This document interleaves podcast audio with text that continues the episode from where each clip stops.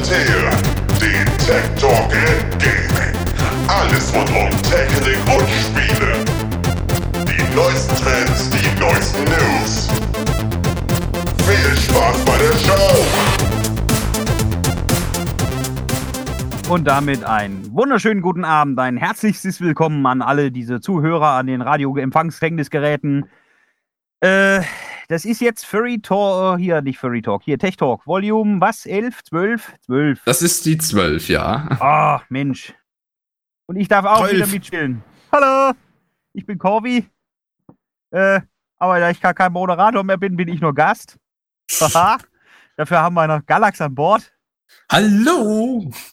und, und, und El Chefe himself persönlich. Also hier. Ja, einen wunderschönen guten Abend. Und wir wollen euch heute wieder das Feinste oder eher das Schleimigste aus der Technikwelt mitbringen. Wir wollen diskutieren über Dinge wie Hyperloops, über Gaming und Systeme in Gaming und vielleicht über Chromebooks und vielleicht über, über das neue äh, Internet und über Cryptocurrencies und über Xboxes, PS5 und so Krempel, vielleicht über Apple und vielleicht noch über VR, was wir halt alles noch durchkriegen. Wer weiß. Ja, Genau, und über die Zukunft des Hyperloops in Deutschland von München zum Flughafen in 10 Minuten. Äh, ja, mal schauen, ob das In welchem. Flughafen? Ja, Der München. in München. Ja, aber wenn ich schon in München bin, warum will ich denn nach München fliegen? Nee, also von, von München zum Flughafen München im Hyperloop in 10 Minuten. Ist das so schlimm sonst? Braucht über die Stunde. Ich meine, eigentlich wollte ich auf etwas ansprechen damals mit der Magnetschwebebahn. Weiß nicht mehr die Aussage. Ich weiß nicht, äh, mir fällt jetzt gerade der Name nicht ein vom Politiker, der so gesagt hat, naja, dann in 10 Minuten ist man vom Hauptbahnhof beim Flughafen München mit dem damaligen Schwebebahnprojekt, was ja nie umgesetzt worden ist. Ach ja, die Magnetschwebebahn, von denen es keine mehr gibt, nur noch welche decommissioned irgendwo auf irgendeinem Privatgrundstück, die da vor sich hin gammeln. Ja, Magnetschwebebahnen waren eigentlich mal eine interessante Technik, sind sie immer noch. Andere Länder haben das wesentlich konsequenter umgesetzt als Deutschland. Ja, eben. Ich meine, andere Länder haben auch, ja, andere Länder haben auch ein funktionierendes Nah- und Fernverkehrssystem, aber das driftet, glaube ich, eher wieder in die Politik ab. Ich höre auf. Und Was ich echt traurig finde, ist beim Transrapid, ich meine, der hat ja Potenzial gehabt, der wurde ja auch nach Japan verkauft, wo er nach wie vor fährt.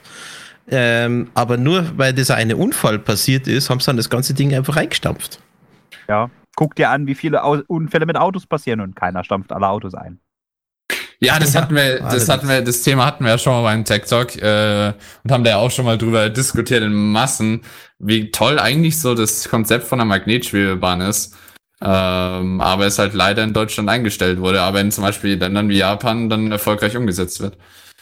Ja, gut. Wobei äh, andere Länder wie zum Beispiel Japan oder Frankreich haben auch Züge, die schnell fahren können. Beziehungsweise Züge, die überhaupt fahren. ja, ich meine, damit verschenkt schon mal erstmal Nein, fahren. ich meine, guck dir doch mal an. Die haben in Japan jetzt äh, den, wie heißt das hier? Äh, Shenzhen? Nee, nicht Shenzhen. Ähm, ähm, ähm, ähm, ähm. Shinkansen. Shinkansen, Dankeschön, den Chat und danke an Galax. Ähm, die haben jetzt die neue Ausbaustufe vom Shinkansen vorgestellt. Der kann 360 km/h.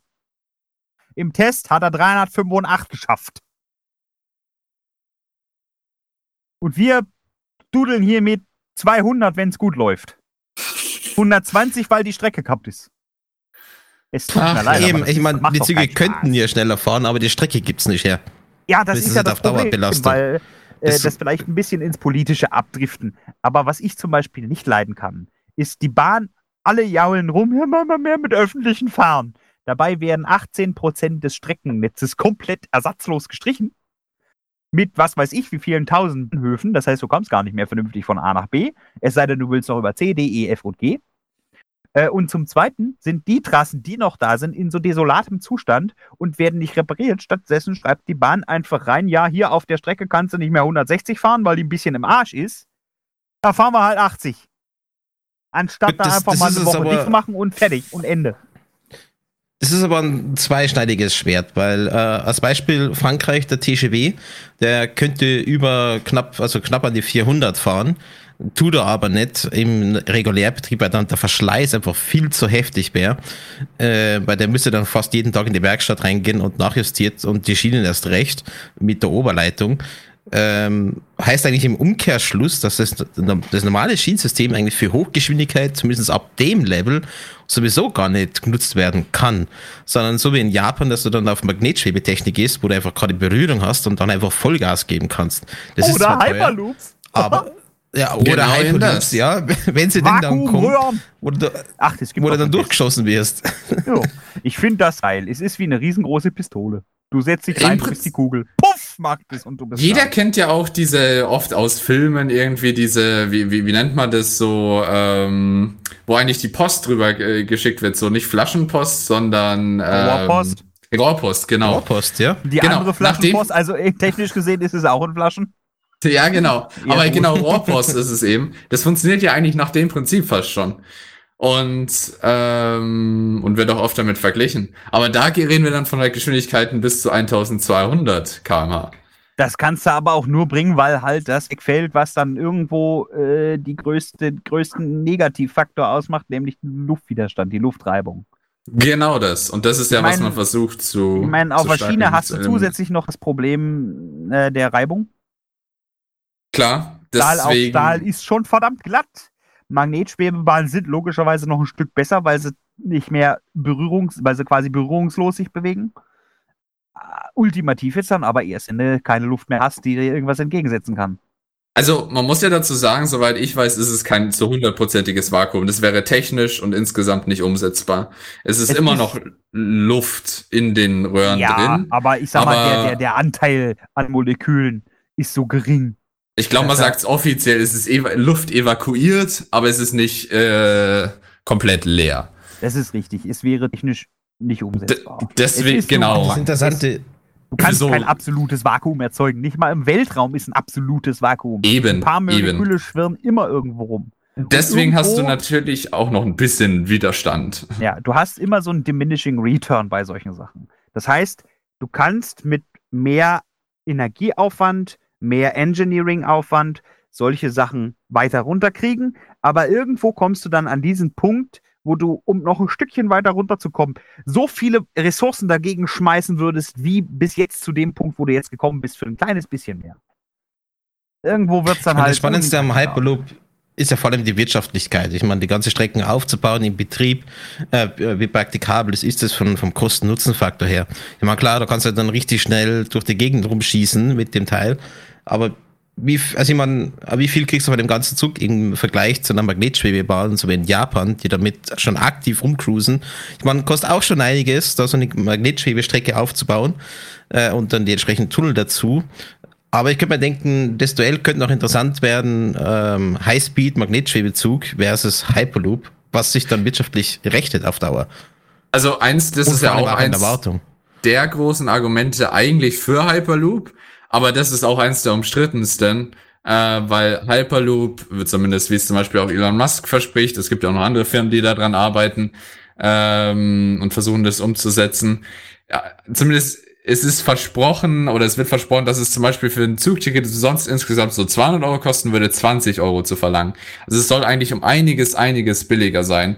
Ähm, aber vor allem eben die, der Bau und die fort, fortlaufende Sicherheit zu, äh, zu garantieren für diese ganzen, äh, für die Röhren, ist noch fragwürdig, ob das wirklich sich so preislich so drücken lässt. Weil das soll es ja im Prinzip sein. Es soll billige und einfache Transportation, äh, also und schnelle vor allem, äh, eine Transportmöglichkeit für die Zukunft sein. Äh, was das Problem, was ich daran sehe, ist erstens richtig der Bau. Aus was sind die Röhren? Beton? Ich weiß gar nicht, Da- ob das jetzt schon definiert ist. Weil Also das Problem ist, du willst ja ein Vakuum, also ein annäherndes, sag ich mal. Nennen wir mal 0,2 Bar. Sind 800 Millibar unter der normalen Welt, 0,8 Bar unter der normalen Welt. Das heißt allerdings auch, äh, dass jeder Quadratmeter Luft mit 8, mit 8 Tonnen drückt. Das heißt, du musst auf jeden Fall die Wände wesentlich dicker machen. Als für einen normalen Tunnel, sag ich mal. ähm, weil du musst ja mehr Druck abhalten. Weil die Luft versucht natürlich von außen da rein. Beziehungsweise selbst wenn, äh, sag mal, wenn du, wenn du einen Tunnel baust unter einem Berg durch, klar, du hast einen riesengroßen Berg darüber, der viel Druck ausübt. Aber wenn du jetzt innen drin, die Luft, die drückt ja quasi auch nochmal mit einem Bar in alle Richtungen, also auch gegen den Berg. Wenn du die jetzt auch noch wegnimmst, dann musst du die Tunneldecke wieder dicker machen. Nach allem, was Und bisher ich äh, zu dem Thema gesehen habe, war nie tatsächlich groß die Rede äh, von Tunneln, sondern mehr von äh, tatsächlich oberirdischen Strecken. Achso, also quasi eine Röhre reingebastelt. in- Genau, genau. Die, wie so zum Beispiel, wie es ja auch die Magnetschwebebahn damals die Teststrecke war, so ein bisschen fliegend durch die, äh, durch die Gegend so ungefähr. Das Problem ist, du brauchst trotzdem relativ Gewände, weil ansonsten hast du ganz einfach. Definitiv, Problem, ja. Zusammengedrückt werden, das kannst du nicht haben. Definitiv. Zum anderen bräuchtest du Schleusen, denke ich mal. Ja. Schleusen Weil du kannst sind keine drei- Ja. Weil sonst, sonst, sobald, sobald du eine Tür aufmachst nach außen hin, äh, ist das ganze Ding wieder voll mit Luft. Bringt ja auch nichts. Das heißt, du musst da Schleusen reinbauen. Zum anderen musst du dann auch gucken, dass diese, dass das Ding permanent evakuiert wird, dass da permanent Luft rausgesogen wird, weil du wirst Ja. es nicht hundertprozentig dicht kriegen.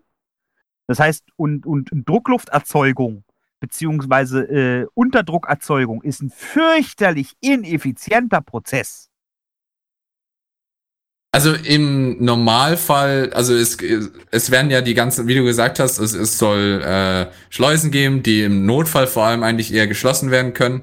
Äh, wenn zum Beispiel irgendwo mal ein Leck auftreten sollte, dann können da das geschlossen werden. Dann wird der Druck wieder versucht anzupassen und äh, die die äh, Fahrzeuge werden halt runtergebremst, äh, damit es dann halt eben alles natürlich jetzt, weil Sicherheit wurde ja auch schon oft immer in Frage gestellt, damit die nicht drunter leidet. Aber wie du sagst, es muss kon durchgehend kontrolliert werden, dass der Druck passt. Ähm, und kostet natürlich auch ein bisschen Strom. Äh, deswegen ist aber auch einer der Das Punkte, ist ja warum das, es eben oberirdisch sein das- soll. Ähm, nämlich weil geplant ist, dass obendrauf auf den Großteil der Strecke dann Solarzellen eben gepackt werden, um dann gleichzeitig da äh, direkt schon den, die erneuerbare Energie dafür zu gewährleisten. Ja, Aber da das hast ist einfach schon aber- ein riesiger, das ist ein großer. Risikofaktor, weil wenn mal was passiert, wenn das Teil mal äh, irgendwo ein Leck kriegt und das Teil auseinanderbricht und der Zug kommt dann mit tausend Sachen angerauscht. Also wenn es auseinanderbricht, dann ist sowieso ganz stark was schief gelaufen. Also, aber wenn es ein Es ist ja Leck nicht oder die so, Frage, ob es passiert, sondern wann es passiert, weil irgendwann wird es garantiert mal nachgeben. Ja, deswegen, das muss natürlich durchgehend kontrolliert werden. Das wie bei einer jeder Brücke zum Beispiel auch. Wir wollen ja auch nicht, dass bei uns die Brücken einstürzen, deswegen werden die regelmäßig auf ihre Statik kontrolliert. So müsstest So du halt das auch. es aber nicht haben. Das heißt, du brauchst Drucksensoren, noch und nöcher, quasi Mhm, wirklich alle paar definitiv. Meter ein, der, äh, die auch sehr schnell reagieren. Das heißt, Glasfaser angebunden sind, die auch sehr schnell reagieren können, wann was ist. Äh, du brauchst denn, um diese ganzen, diese ganzen eventuellen Spannungen in dem, in dem Tunnel, in, dem, in der Röhre selbst abzufangen, brauchst du am besten dann noch äh, Torsionssensoren, Strecksensoren, so, also dehnbare Widerstände, die dann quasi melden, ja, da bewegt sich gerade was. Und, und, und. Ich meine, du kannst natürlich, wirst du irgendwann ein Loch in dem Ding haben. Das ist Fakt. Nichts ist für die Ewigkeit gebaut. Irgendwann ist da ein Loch drin, warum auch immer. Vielleicht hat ein Kind einen Stein gegengeworfen oder so ein Vollidioten mit der Pistole drauf geschossen. Gab's alles schon. Ja. Im Äh. Normalfall sollten sie ja schon so stark, wenn da 1000, mit über 1000 kmh was durchrauscht, sollten sie ja doch schon ein bisschen stabiler sein. Aber ganz klar, irgendwann wird immer ein Leck Ja. auftauchen. Oder irgendein wo- Idiot vorbeikommen. Ja, genau, das vielleicht auch. Also genau in dem Fall eben ist es geplant, dass die Schleusen äh, da eine große Rolle spielen und dann natürlich halt, es gibt Notausgänge oder es soll Notausgänge geben, weil du kannst ja nicht einfach einen unendlichen Tunnel machen ohne Notausgang. Ja, Ähm, dann noch äh, logischerweise eben durchgehenden Druck, Ko Druckkontrolle und dann halt den Versuch, den Druck irgendwie äh, noch auszugleichen, je nachdem wie groß das Leck halt irgendwie ist. Und dann halt äh, die ganzen Fahrzeuge so gut wie möglich kontrolliert runter zu bremsen, damit äh, zu nichts Schlimmerem kommt. Weil man muss auch immer bedenken, es wäre nicht äh, finanziell oder allgemein ähm, nachhaltig, wenn du hier die ganze Zeit nur einen Teil durch die Röhre schicken könntest. Da fahren Regel, fahren die in einigermaßen kurzen Abständen sollen die Teile ja dann äh, da durchfahren. Ja, anders wird es auch keinen Sinn ergeben, wenn er erst alles bis der andere hinten ist. Eben genau. Wenn du halt die Strecke zum Beispiel Hamburg, Berlin, sagt mal so, mit Hyperloop wären das so 20 Minuten eigentlich. Ähm, dann äh, müsste, wäre es natürlich ein bisschen dumm, wenn man da nur einen Teil reinhauen könnte. Und es fahren ja auch auf den Schienen nicht nur einen äh, Zug, äh, sondern halt eben nur in richtigen Abständen. Also ich, ich sehe das halt immer noch skeptisch, äh, ob sie das wirklich so wirtschaftlich umsetzen kann, dass das auch funktioniert. Auch Also mit die aller Sicherheit. Ich meine, die. Schweiz, Hm. die hat ja da einen ganz interessanten Ansatz. Die wollen ja auch so eine Art Hyperloop machen, aber nicht für den Personenverkehr, sondern für den Warenverkehr unter den Städten, dass dann da Post etc. in so, ein, so einer Loop-Kapsel hin und her geschossen wird. Also Warenverkehr ist ja nicht ausgeschlossen bei dem Hyperloop allgemein. Äh, das war auch schon immer so gesagt, dass es nicht nur ein Personenverkehr, sondern auch Warenverkehr äh, gezielt sein Ah, soll. das das finde ich aber insofern interessant, als wenn du es ausschließlich für Waren baust, dann sind die Sicherheitsanforderungen schon mal ein Stimmt. immenses Stück kleiner. Stimmt. Ja, Weißt weil wenn dann so ein Güterwagen dann nicht irgendwo entgleist, äh, aus Dann ist welchen es Fehler auch scheißegal. immer, Im Ja. Endeffekt. Das kostet ein paar Euro, aber es ist scheißegal, es tut keinem weh. Aber wenn Genau, aber es jetzt, ist halt äh, was anderes, so wenn da so ein ein 400 Passagierkapsel mit vier, dann- 40 ja. Leuten umbringen, das ist schon. Ja, deswegen 400 sag ich- Mann sollen da nie drin sein, also in einem Hyperloop jetzt, aber ja. Ja, weißt du, was ich meine? Ja, das ist ja auf jeden Fall Vergleich. wesentlich günstiger. Weil wenn ich mir das Definitiv. jetzt so angucke, die Kosten für die Röhre, die Kosten für die Cars, die Kosten für den Strom, die Sensorik, die Hydraulik, die Schleusen, die immer undicht sein werden, immer irgendwo Ja. ein bisschen Luft kommt immer rein. Das heißt, du musst da auch wesentlich Strom aufwenden, um die Luft rauszukriegen. Die ganzen Vakuumpumpen. Das wird ein immenser Kostenaufwand. Und Wenn das auch Alle, die gleichzeitig, müssen auch nicht mal so mega schnell fahren, weil wenn die dann auch schon mit 400, 500 Sachen da rumdüsen, die waren, ich meine, da kannst du die ganzen LKWs dann wegschieben, weil dann schiebst du das einfach in den Loop rein und dann sagst du, ja, in 20 Minuten ist bei dir oder eine halbe Stunde. Das Ja, klingt aber- auf jeden Fall sehr interessant. Das heißt, die Städte werden auch nicht mehr so verstopft. Stimmt auch wieder. Absolut. Aber genau das, was Autobahn. äh, Corvette eben sagt, also das Finanzielle sehen viele kritisch und ich auch. Äh, wie du jetzt eben sagst, in der ganzen benötigten Technik, die auch immer instand gehalten werden muss.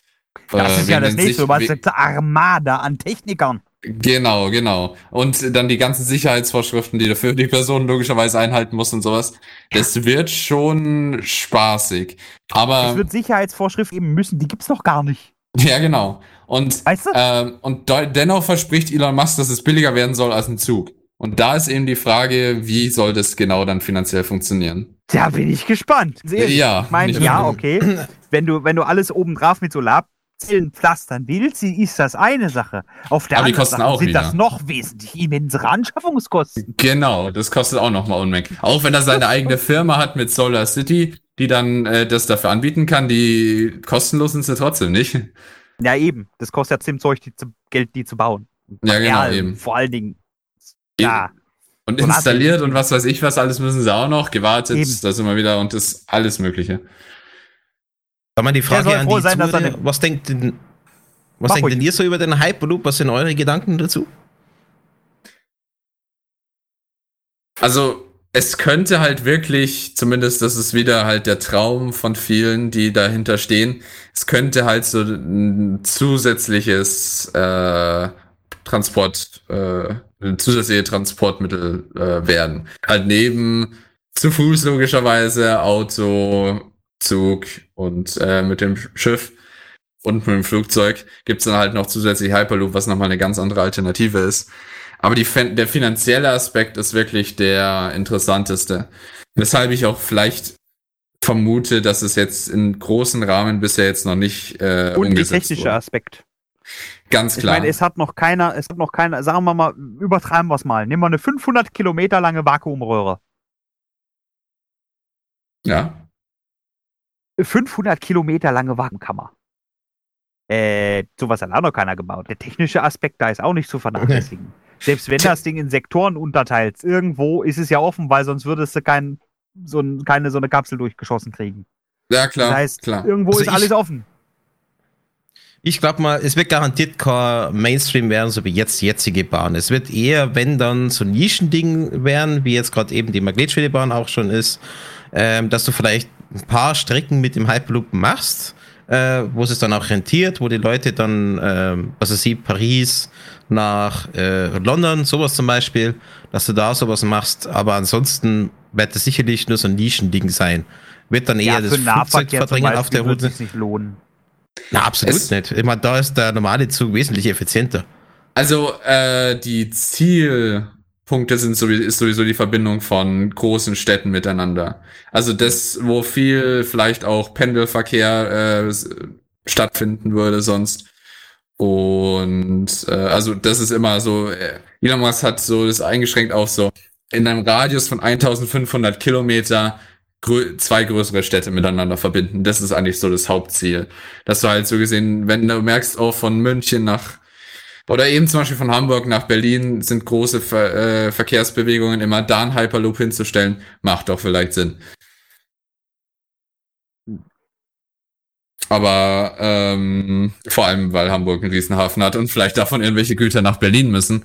Aber trotzdem macht jetzt nicht alles andere ähm, Es, ist irrelevant. auf jeden, es wird auf jeden Fall interessant, das in der Zukunft zu beobachten, wie weit das geht. Ich meine, die Tests, es ist ja immer alles noch in der Prototypenphase. Ja, Ist ja noch weit weg von Serie, weit weg von Perfektion. Es geht dahin. Ich bin gespannt, wie es aussieht. Das, was im Live-Chat auch geschrieben wird von der Sicherheit, das ist, wie, wie wir ja schon gesagt haben, ist ein Riesenthema. Ähm, Im Prinzip sitzt du ja an deinem Wagen drin und dann soll es ja eben diese Schleusen geben, die dann logischerweise dicht machen können und dann zur Not, falls du aus dem Wagen raus musst, natürlich, äh, je nachdem, wie das dann funktioniert, ähm, wieder Luft, äh, den, den Druck anpassen könnten. Aber ja, was ist, wenn mal ganz, ganz viele Systeme gleichzeitig versagen, dann hast du vielleicht ein Problem. Äh, dann hast du in jedem System ein Problem. Ja, Du hast allgemein, in ja jedem klar. System ein Problem, wenn alle, wenn viel gleichzeitig versagt. Weil Ja. du hast nur eine bestimmte Sicherheitsmarge, du hast nur eine bestimmte Menge an Redundanz. Ja, hundertprozentige Sicherheit. hinausgeht, ist nicht abfangbar. Punkt Genau. aus Ende.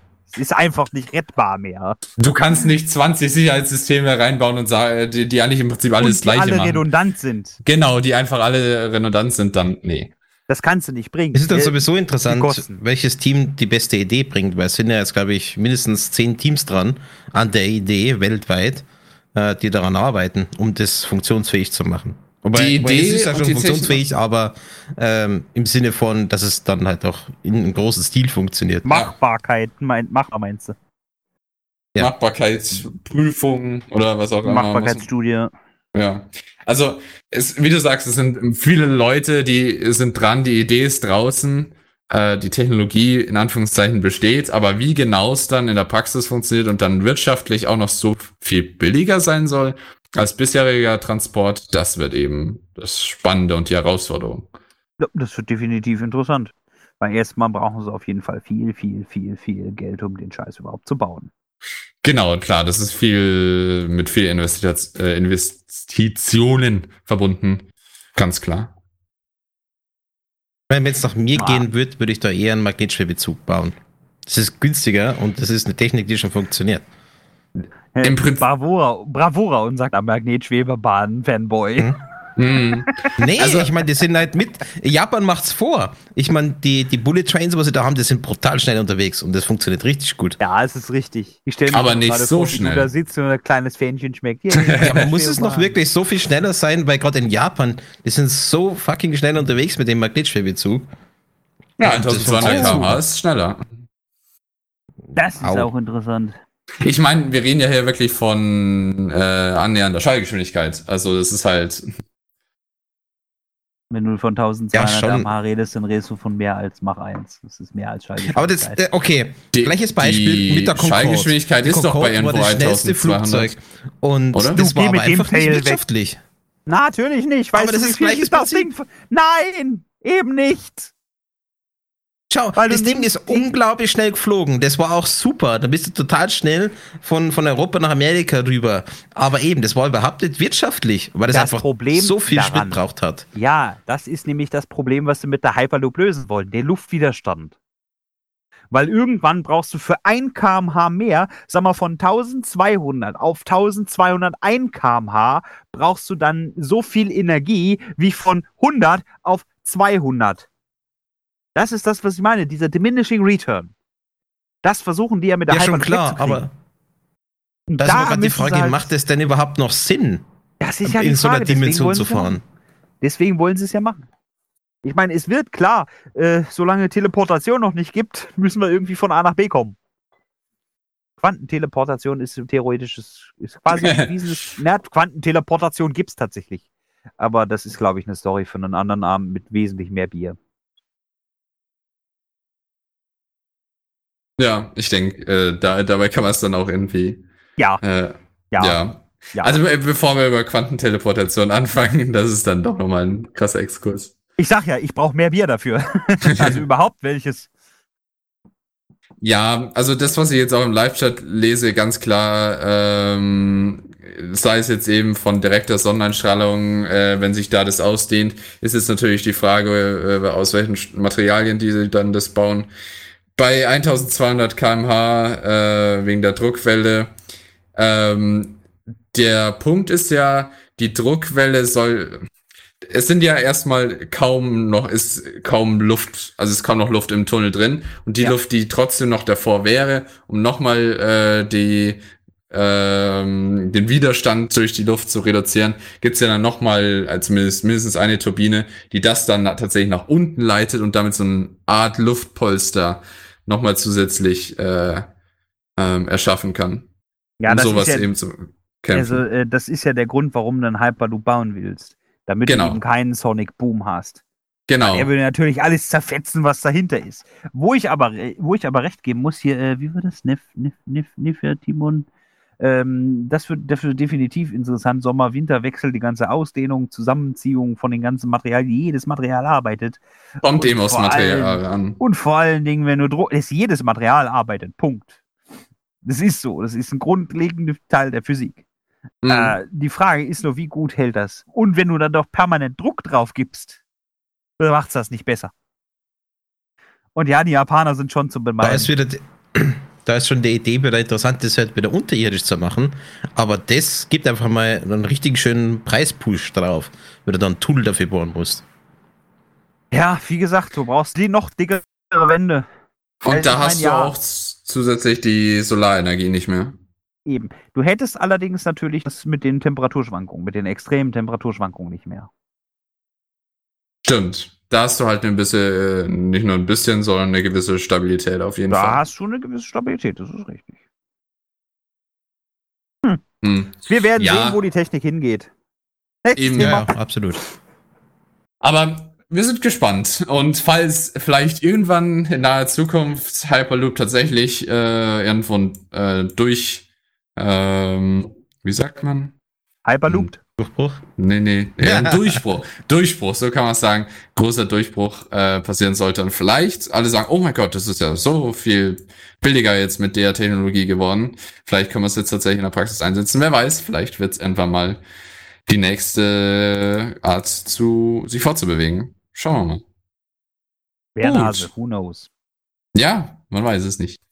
Naja, ähm, aber dann äh, könnt ihr gerne nochmal äh, dazu ähm, was in Live-Chat schreiben, falls ihr noch irgendwelche Gedanken dazu habt. Sicherheit, wie ihr jetzt schon geschrieben habt, ist halt immer ein Riesenaspekt ganz klar dabei, vor allem bei Transportation, ähm, weil da, ja, ja, Von Menschen. Sag das dir dazu.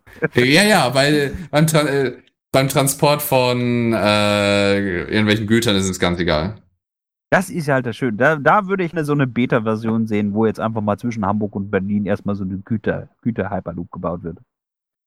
Ja, Ja, vor allem, das macht auch Sinn, dass du das erstmal mit dem experimentierst.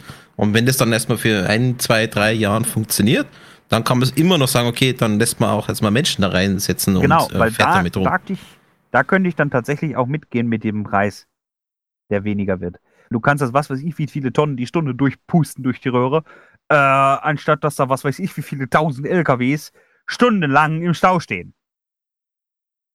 Ja, das, das wäre auf alle Fälle, man gerade zwischen den Ballungszentren, wenn man da gerade die Verbindung macht. Oder besser gesagt, so- sogar von, besser gesagt, von den Megafabriken zu Megafabriken, dass du einfach da die Waren hinschießt. Ich meine, die, die Maps gibt's ja schon, von wo nach wo am meisten Warenverkehr ist. Und wenn du dann genau da so einen Hyperloop machst und das kostentechnisch attraktiv ist, dann wird da tatsächlich der Verkehr auf der Straße hundertprozentig zurückgehen. Wenn die dann sagen können, okay, ja, ich schieße das in die Tube rein und dann ist dann da. Dann hast du vielleicht Jo. höchstens noch einen Lokalverkehr in der Stadt, vom Bahnhof halt bis zu der Firma oder wo auch immer hin. Das kannst du dann auch mit Elektrobussen machen oder sonstigen. Aber du hast diesen Überlandverkehr nicht mehr. Hm. Wegen dem Druck in den Ohren, äh, das kann ich dir jetzt gar nicht äh, beantworten, aber ich schätze mal. Ich wird glaub's alles nämlich nicht. schön, Es wird alles schön auf ein Bar innen drin, anders geht's auch gar nicht. Weil du gehst ja in den Wagen rein, in dem du eigentlich nichts von dem mitbekommen solltest. Ja, wenn du dich in der Röhre aufhältst, wo kein Druck drin ist, dann bist du am ganz falschen Ort. Und dann bist Ja, du ja, ganz aller klar. Wahrscheinlichkeit nach nicht sehr lange leben. Genau. Weil, aber in äh, dem Gefährt selbst sollte es eigentlich gehen. Ja, weil Atmen wirkt dann so ein bisschen lebensverlängernd, wurde mir mal erzählt. Ja, ein bisschen. Ein paar Jahre gibt's ja noch dazu. Deswegen Ja. denkt dran, meine lieben Freunde, immer ab und zu mal an Atmen. Gut. Genau. In das der Wort des Hinsicht. Tages von Galax. Bitte denkt daran. Ja, vergesst Vergesst nicht zu Atmen. atmen. Gut, in der Hinsicht, wir machen mal eine ganz kurze Musikpause und danach hören wir uns wieder.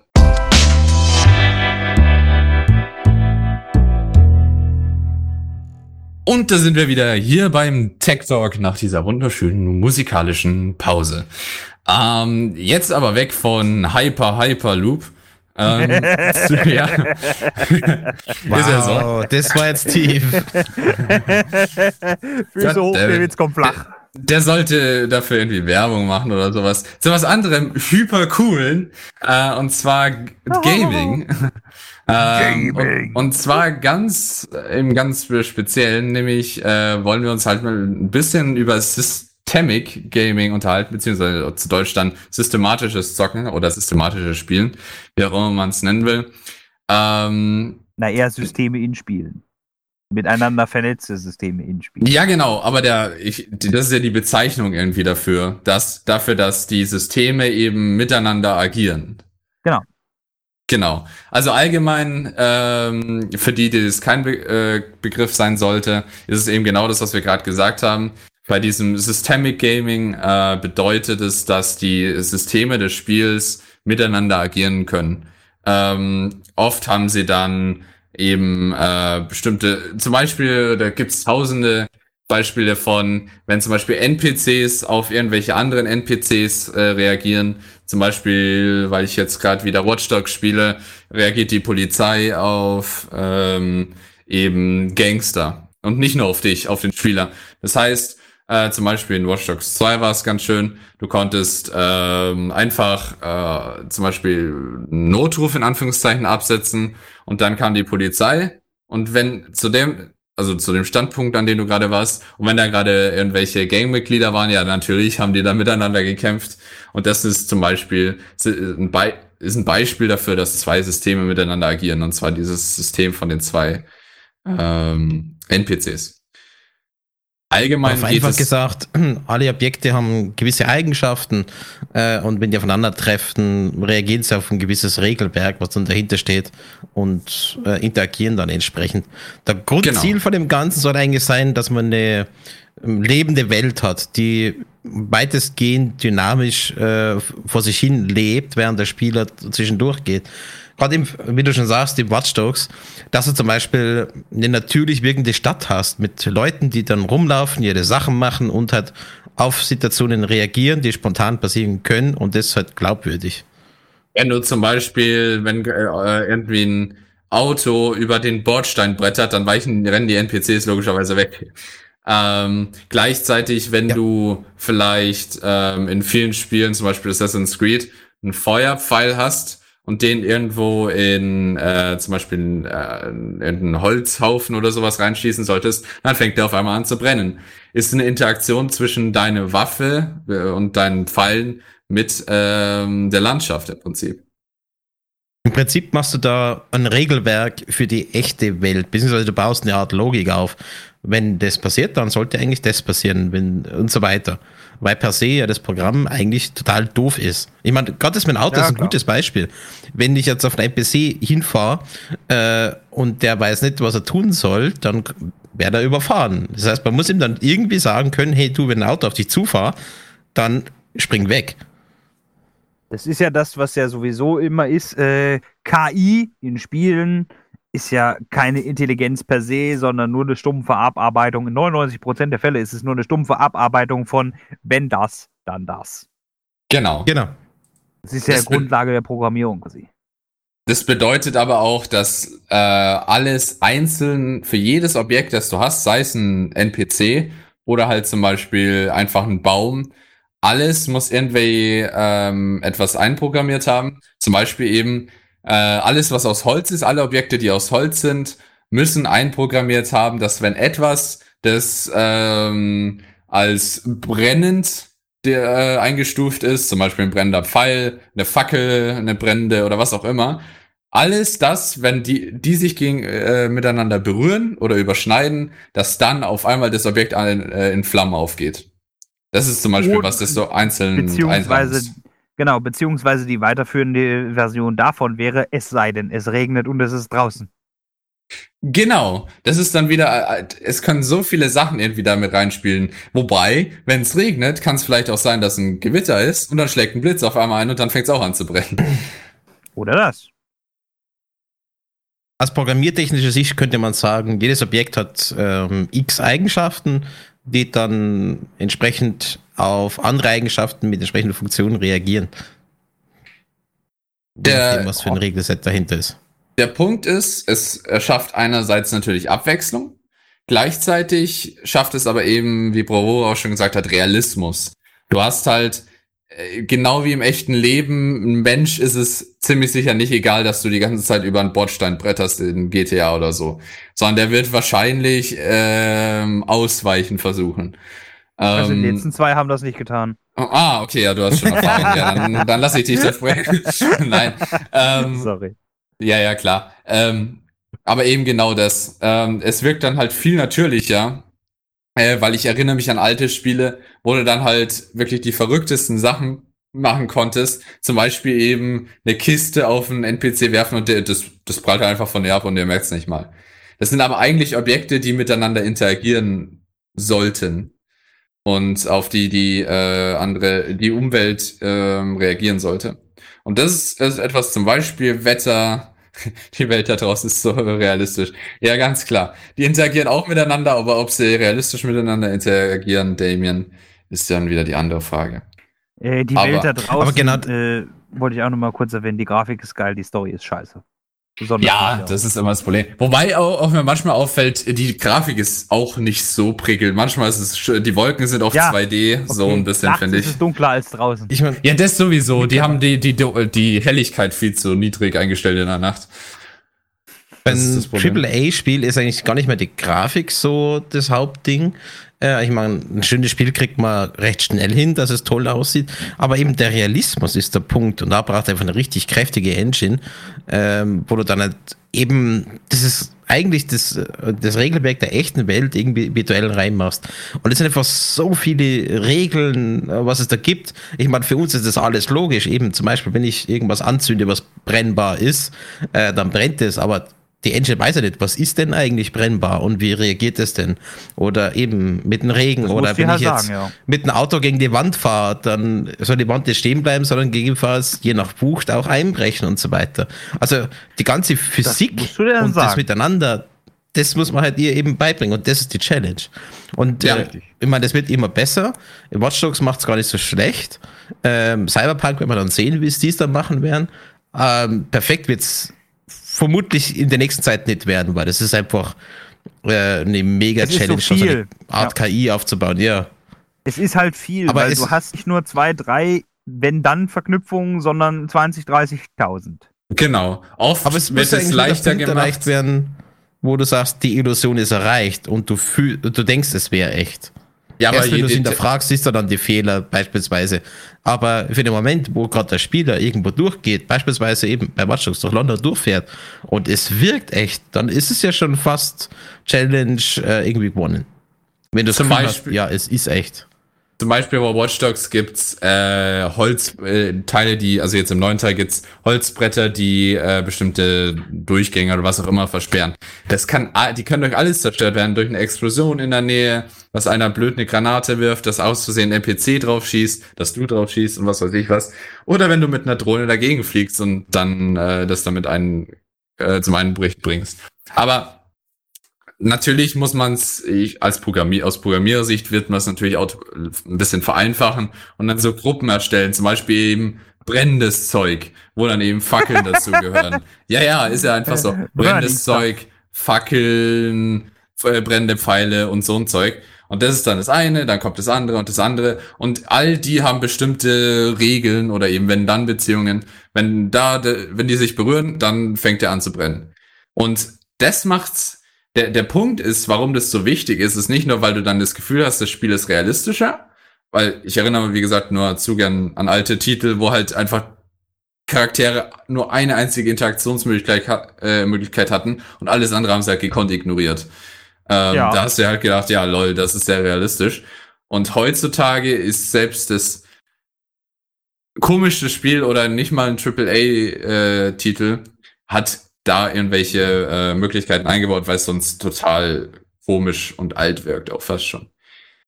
Und das äh, ist der eine Punkt. Und der andere Punkt ist die zusätzliche Möglichkeit für andere ähm, Herangehensweisen, womit zum Beispiel Watch Dogs Legion ja eh schon geworben hat und viele andere Titel ähm, werben ja mit ihren ähm, vielen Herangehensweisen. Hitman zum Beispiel.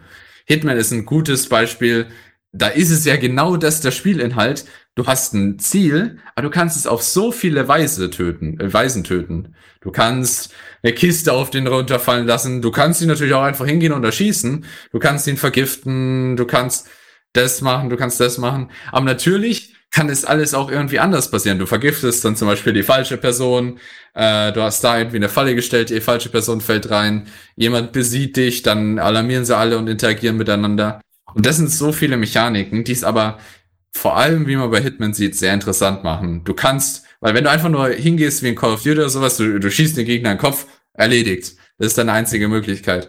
Und bei Hitman hast du halt dieses geordnete System und du bringst die Unordnung irgendwie rein äh, und kannst es auf jede Art machen, die du willst.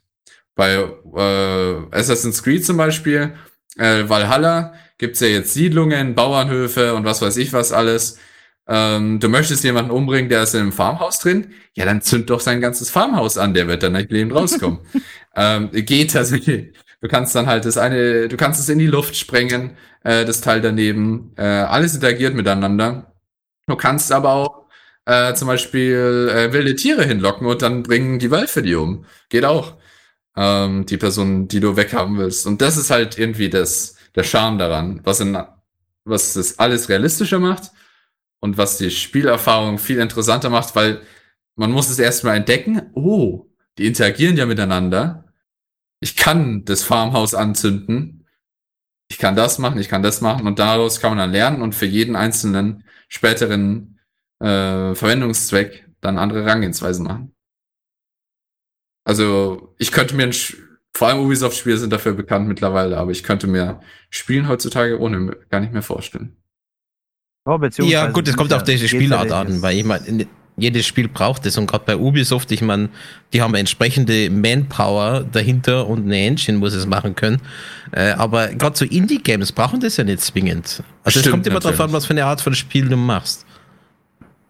Richtig, Open World ich mein, sollte so Nehmen wir mal an. Ja, das stimmt, ja. Ja, ich meine, nehmen wir zum Beispiel Anno 1800 als Beispiel.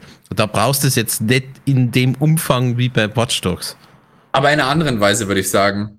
Wenn der eine ja, dem anderen Krieg erklärt, dann äh, verschlechtern sie vielleicht irgendwelche Beziehungen, die reagieren anders. Wenn du da das abholst, dann gehen da vielleicht die Ressourcen zur Neige. Dann hast du, oder ja, wenn du schon, da irgendwas hinbaust, aber das ist dann hast du viel einfacher. Bäume. Ja, klar. Als wie eine ganze Stadt zu simulieren, wo, wo äh, die Objekte und die Menschen realistisch sich irgendwie verhalten. Ganz klar. Aber kommt auch immer drauf an, was für ein Spaß, da gebe ich schon recht. Du ja. hast zum einen kannst du so eine Sachen wie Doom, so Schlauchshooter, Doom, Zero SM, die leben davon, dass sie so sind, sind. Da brauchst du sowas nicht. Das ist einfach nur zum Herrenlos draufballern. Auf der anderen Seite gibt es so schöne Sachen wie Deus Ex. Damals, 2000. Ja, hier, äh, mach, sorg dafür, dass der sich, sorg dafür, dass der aufgibt ob du dich da vorbeischleichst, die ganzen Kamerasysteme deaktivierst und ihm dann Messer in den Rücken stopfst oder ob du hier mit einer Panzerhaubitze durch die Gegend flanierst und sagst, hallo, ich bin da und alle sind schon drin. ja, genau.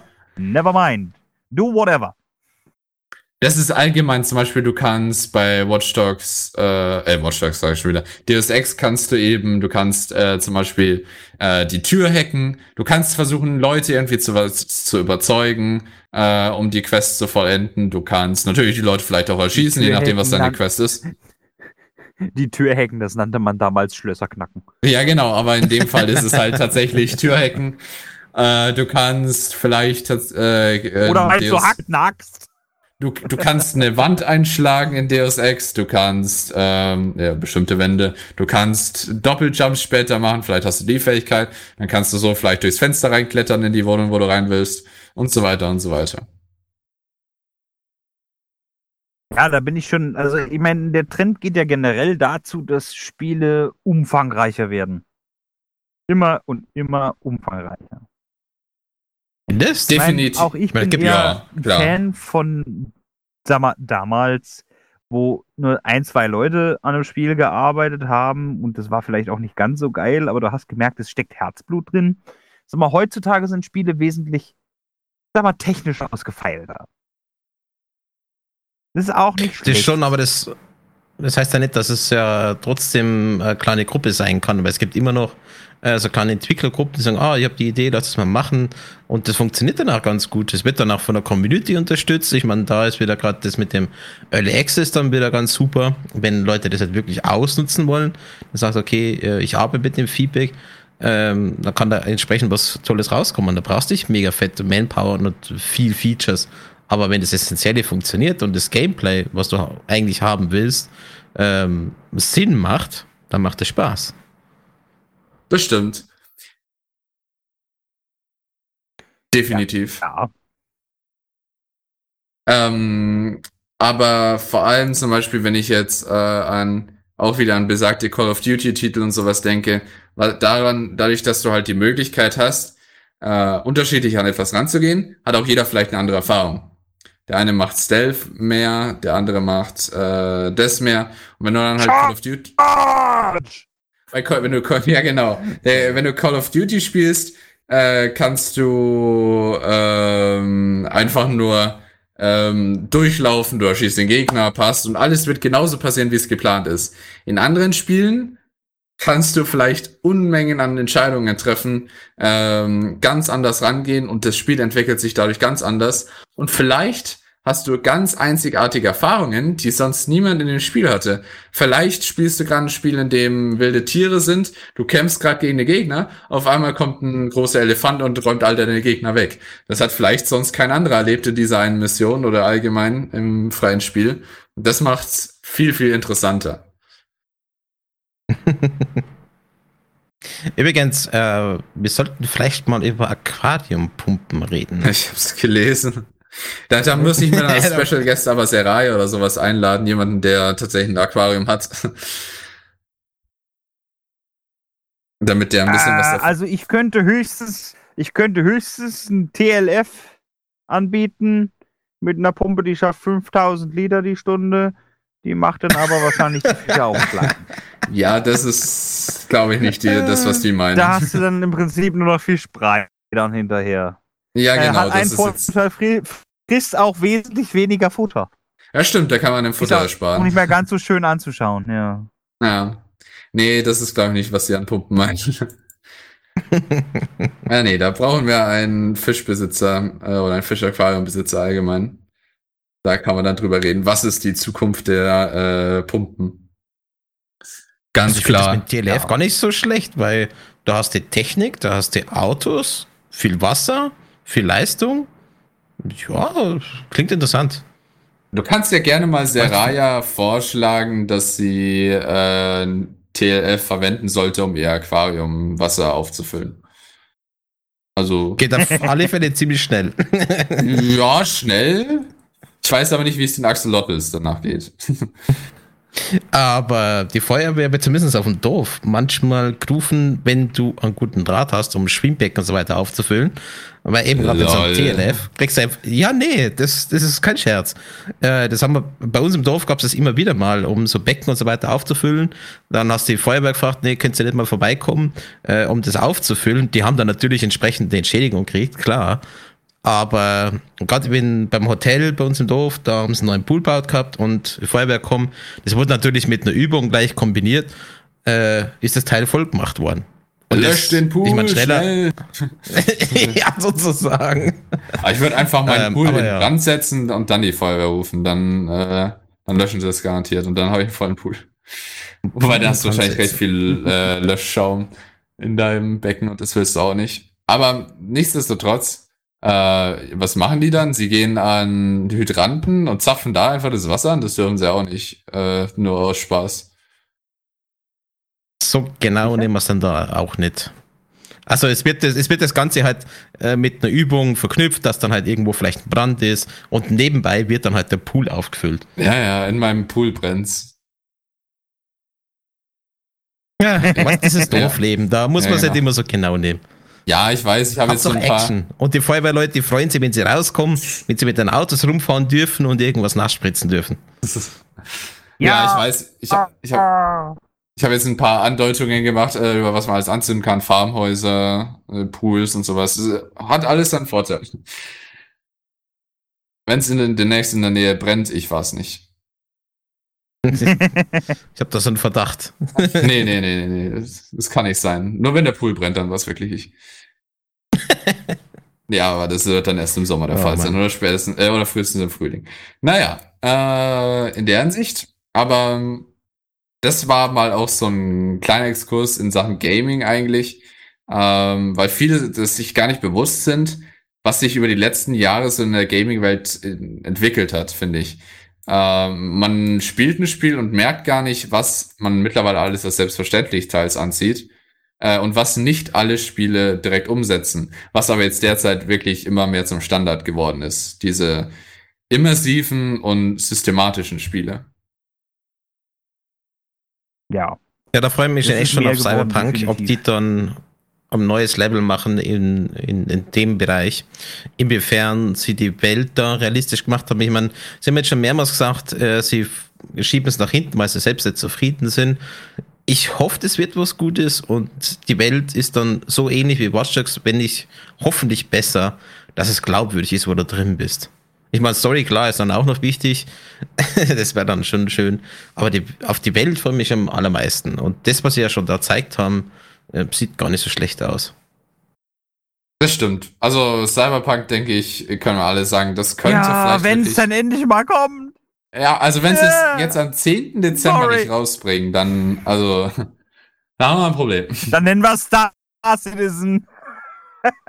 Ja, da kommt das Star Citizen. raus. Sorry. Der, der, der kommt dann Star Citizen wahrscheinlich früher raus aus Cyberpunk. Ich Es muss Ach ja. rauskommen. Ich hab da Geld reingesteckt. glaube mittlerweile schon Ja. dreimal haben sie den Release verschoben. Aber umso besser dann, weil wenn sie dann wirklich ein perfekt ausgeklügeltes System haben und es dann wirklich wie so ein The Witcher eigentlich das Spiel des Jahrzehnts wird, dann alles klar, kann ich mitleben. Oh, also ich bin auch, ehrlich gesagt, ich glaube, wenn, wenn das rauskommt, dann bin ich auch irgendwie mal ein paar Wochen äh, Ja. weg. Ja, Urlaub und so. definitiv. Also bei meinen Kollegen also haben sich jetzt schon zwei Wochen Urlaub genommen. Jetzt für den 10. zum Das ist Mal. klar. Zum zweiten Mal. Ah, nee, den letzten Urlaub habe ich nicht gebraucht. Warum? Na, äh, das Cyberpunk wurde verschoben. ja, ja, genau, einfach direkt gecancelt. Ach man. Ja, es ist echt so passiert. Äh, Der Urlaub genommen, ja, ist Cyberpunk kommt okay. Äh, Urlaub cancelled. Dann- Ja, ich hatte auch Urlaub, okay, als die 10. Xbox Dann Series X rausgekommen ist und dann habe ich sie nicht bekommen, so wie ich es mir gedacht habe. Und dann, ja, Urlaub gecancelt, passt schon. Das, das passt ja jetzt so gut mit den Ja. Next-Gen-Konsolen. Ähm, ich habe da vor kurzem auf Facebook das Meme gesehen von äh, Sony, wo sie so geschrieben haben, na, was spielt denn ihr so Tolles auf der Playstation 5? Und Kommentar war so, gar nichts, weil es fühlt sich so an, als hätte sie nur 48 Stück davon produziert. Ist einfach jedes Mal so. Wenn du einfach so eine Next-Gen-Konsole haben willst, dann kriegst du sie am Anfang einfach gar nichts. Die, die Xbox Series. X, muss man aber dazu sagen, hat, was Vorbestellungen angeht, von allem, was ich bisher mitbekommen habe, zumindest die Vorbestellungen, alle, die reingekommen sind, erfüllen können. Äh, die, Na, es ist genauso- also die bei PlayStation Sony. 5 hat aber äh, bei den ganzen Wellen, die sie gemacht haben, hart verkackt. Also ist von allem, was ich bisher mitbekommen habe. Was wolltest du sagen, Corbin? Also momentan kriegst du einfach keine aktuelle Konsole für einen normalen Preis. Auf dem Schwarzmarkt ja, Aber da zahlst du das Dreifache. Ja, ja, ja. Da, da wollte ich gerade drauf kommen. Es ist ja nicht nur die PS5. Es ist auch nicht nur die Xbox One, Series XS, whatever. Äh, irgendwie habe ich das Gefühl, nur by the way. Microsoft, macht eure Namen bitte wieder kürzer.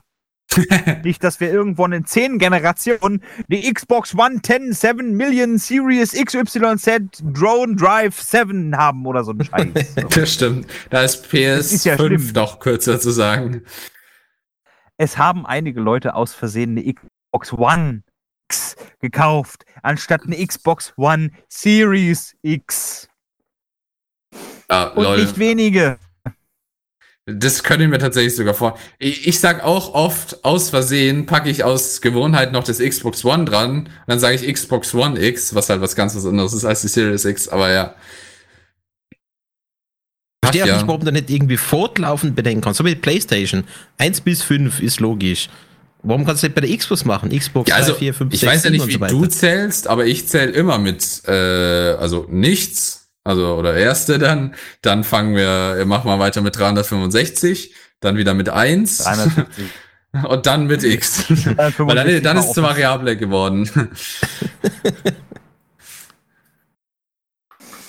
Ja, Ja. okay. Nee, aber Fakt ist, Ja, am Anfang aber kriegst es du ist einfach nicht nur keine das. Es Konsole. ist nicht nur das. Das Schlimme ist, Aber das ist nicht nur das. Das ist auch RTX 3000. Es ist Ryzen 5000. Es wird Ryzen 6000. Äh, hier, nicht Ryzen, ähm, hier Radeon. RDNA 2. Das Problem, was ich gerade sehe, die, es gibt so viele Scalper. Das heißt, die haben einfach nur Bots, die sich durch die Vorbestellerseiten klicken und alles schön und, dann dann verkaufen sie das für einen dreifachen Preis teilweise auf Ebay weiter. Das ist einfach nur traurig. Entschuldigung. Ja, und vor allem Aber die Kleinen machen dann auch noch mit. Ich meine, welche, die das effektiv vorbestellt haben oder geschafft haben, besser gesagt, muss man mittlerweile sagen, gehen dann halt auf äh, Facebook Marketplace, eBay, Kleinanzeigen und verkaufen das fürs Vierfache. Und das ist überall so, bei irgendetwas, was die Leute wirklich dringend haben wollen, weil es rauskommt. Auf dem Schwarzmarkt wird es erstmal dann wieder vercheckt. Und zwar fürs, fürs Vielfache und dann die normalen kriegen es dann halt nicht. Und ich glaube auch nicht, dass Ja. du das wirklich aufhalten kannst. Ich meine, das hat ja mit den Ticketverkäufen angefangen, gerade bei, bei den ganzen Festivals etc. Da gibt es genau das Gleiche. Also, äh, aber das kannst du nicht aufhalten. Es ist einfach nur super ärgerlich. Ja, Vor allem jetzt in den aktuellen Zeiten, wo noch weniger wahrscheinlich produziert werden kann als normalerweise, äh, wo also noch mehr Knappheit besteht und noch mehr Unvorhersehbarkeit bei Technik äh, und allgemein neuer Technik, logischerweise, weil alte Technik ist jetzt wieder was ganz anderes. Ähm, dann wollen alle das zum Release, Release haben und die Leute sind halt bereit, auch das Doppelte von dem normalen Preis zu zahlen, nur damit sie es jetzt bekommen. Also wenn es dir wirklich so viel wert ist, das Doppelte zu zahlen für das, was es eigentlich kosten würde. Ich meine, doppelt ist ja noch harmlos. Es geht ja bis zum Vierfachen und höher rauf, dass du sowas kriegst. Ich meine, gerade die PlayStation 5, glaube ich, habe ich gerade vor kurzem bei Facebook gesehen für äh, 1800 Euro. Ich meine, hallo? ja, da hast du aber noch ein günstiges Angebot erwischt. Gefühlt. Aber ich meine, äh, also ich meine, das, das ist einfach, das ist einfach heftig. Für, für 1,8 oder noch teuer eine Konsole zu verkaufen, vor dem, ähm, ich meine, das von, dass du das menschlich einfach machen kannst. Ich meine, äh, klar, die Diskussion müssen wir gar nicht führen. Es gibt so Leute, ähm, die das dann tun, aber boah, das ist, das ist, das ist schon echt arschig. Ich meine, wenn du es jetzt irgendwie für 2, 3, 400 Euro höher machst, lass ihn mir vielleicht noch eingehen, dass du dann da irgendwie ein paar Euro rauskriegst, aber dann so viel teurer. Und vor allem, das Schlimme daran ist, Leute kaufen das ja dann auch noch. Ja, das ist das Beste. Das Problem Deswegen ist aber auch, funktioniert's ja, ja. ja, weil ich meine, im Endeffekt, den Firmen, die das herstellen, ja klar, negativ, Schlagzeilen, aber es gibt so ein, so ein, so ein, so ein, so ein, so, so wie hieß das? Worte, deutsche Worte, äh, mir fällt das deutsche Wort nicht ein. Äh? What? Ja, genau, für, für, für Sachen, die man so sagt. Die so gesagt werden. Sachen? Ich hab keine Ahnung. Na, Schimpfwörter? Sprichwort. Sprichwort, danke. Oh, Okay. Gottes Willen. Mir ist ja das Englische eingefallen. There is a saying. Äh, es gibt so ein Sprichwort, negative, äh, also R ist PR, ob negativ oder positiv. Negative PR ist PR. Stimmt, Und ja. dementsprechend, den Firmen kann es ja grundsätzlich egal sein, weil die haben quasi Gelddruckien. Alles, was sie produzieren, werden sie gerade los. Trotzdem ist es, sag ich mal, aus Rauchersicht ziemlich bescheiden, äh, wenn du dich da, was weiß ich, wie lange in der Vorbesteller gesetzt und dann kriegst du am Ende eine E-Mail, ja, nein, ist nicht.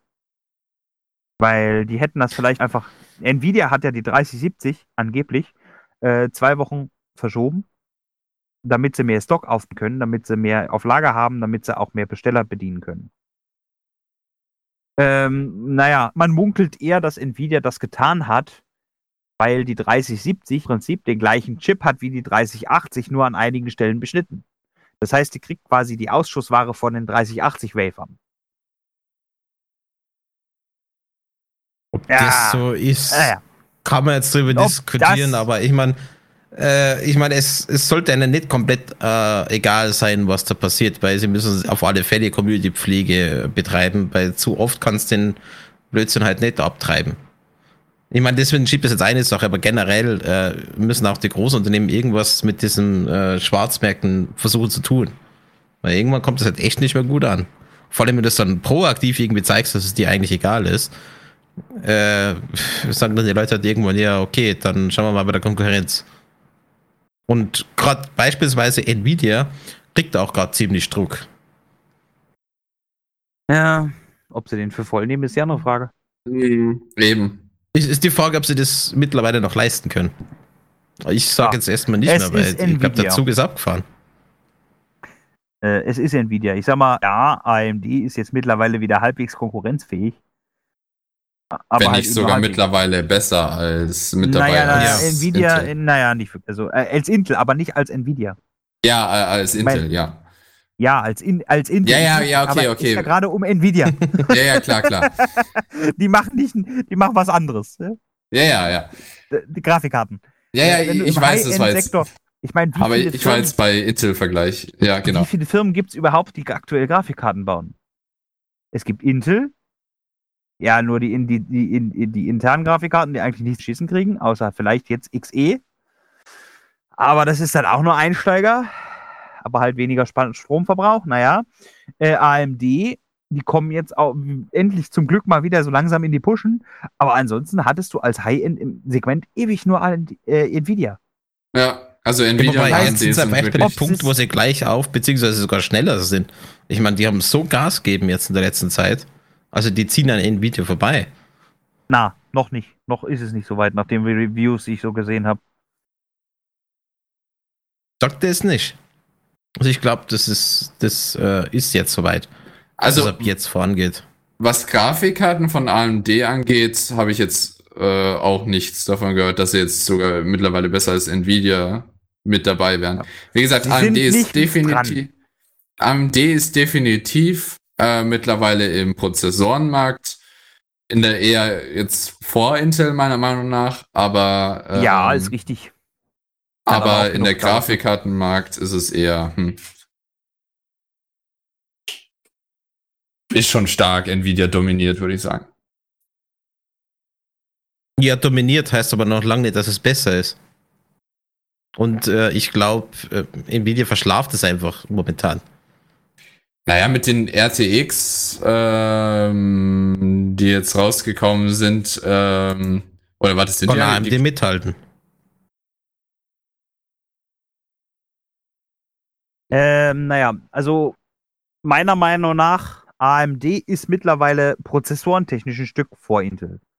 Ja, Das hat da aber uns auch genug gedauert. Es hat jetzt drei Generationen Ryzen gedauert, bis es soweit war. Und Intel steckt immer noch auf 14 Nanometer fest.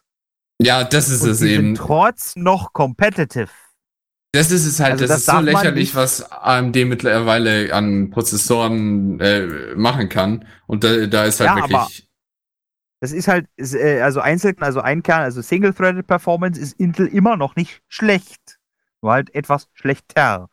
Äh, bei wenn das jetzt, wenn das gleiche auf den Grafikkartensegment, auf das Grafikkartensegment übertragen kannst, dann wird es bei ähm, AMD jetzt auch wieder zwei, drei Generationen auch ein bisschen mit Nvidia mitziehen können. Komplett. Na, das glaube ich jetzt nicht. können. Also gerade mit der aktuellen Serie, glaube ich, sind sie schon ziemlich gleich auf. Es braucht jetzt noch ein bisschen mehr Push. Und dann ziehen sie vorbei.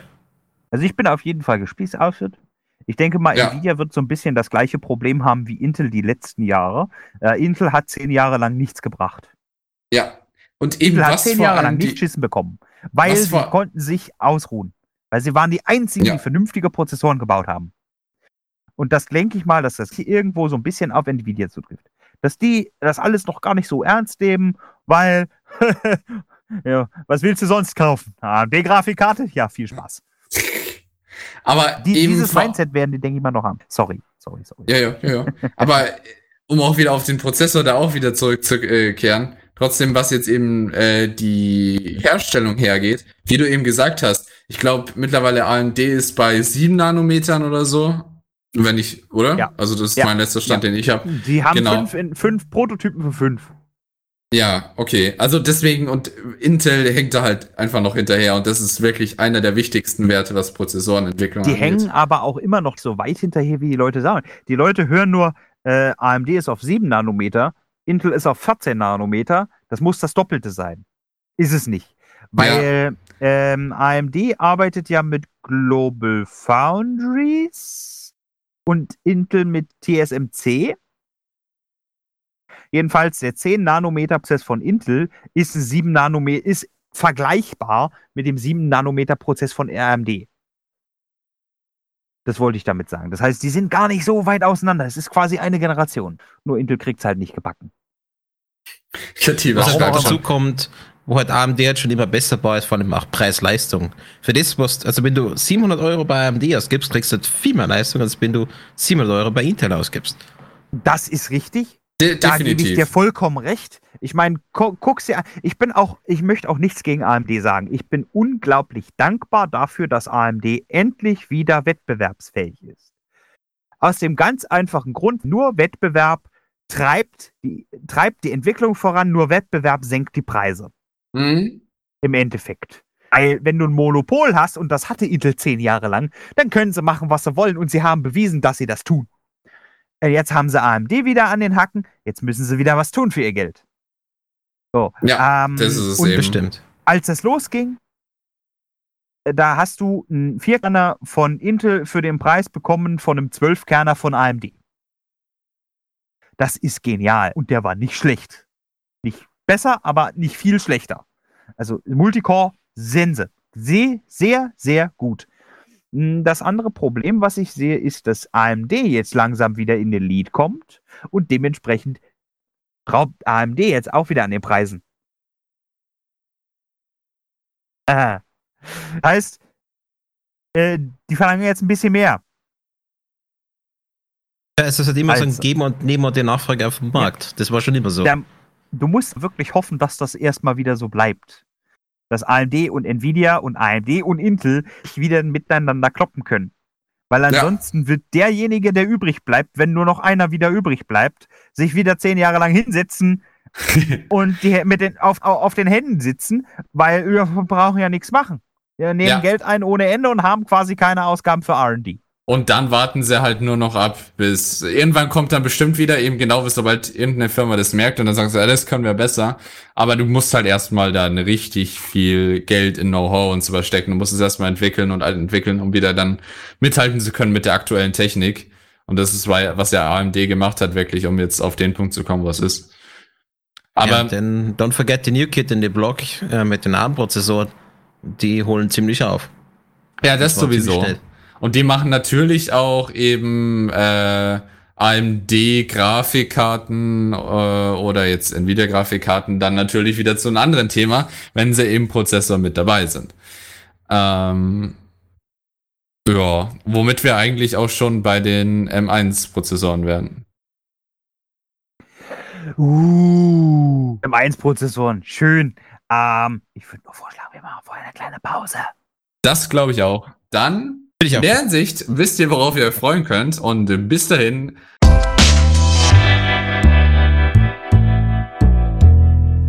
Ja, damit willkommen zurück hier beim Tech Talk. Das unser nächstes Thema ist der neue Apple M1-Chip mit den neuen Geräten, die gerade vor kurzem vorgestellt worden sind. Und die Besonderheit davon ist, dass das jetzt auf der ARM-Architektur ist und nicht mehr x86 vorher wie mit Intel. Ich persönlich finde den Schritt eigentlich ziemlich gewagt an sich, jetzt mal auf ARM zu gehen, also rein aus Kompatibilitätsgründen, obwohl Apple gesagt hat, sie haben entsprechende Emulatoren und Kompatibilitätsprogramme, dass noch die ähm, x86 Sachen einwandfrei nach wie vor funktionieren. Aber jetzt mit der kompletten Serie auf ARM umzustellen oder mit der fast kompletten Serie auf ARM umzustellen, finde ich schon ziemlich spannend. Also ich hätte es jetzt so nicht gemacht. Es ist auch interessant.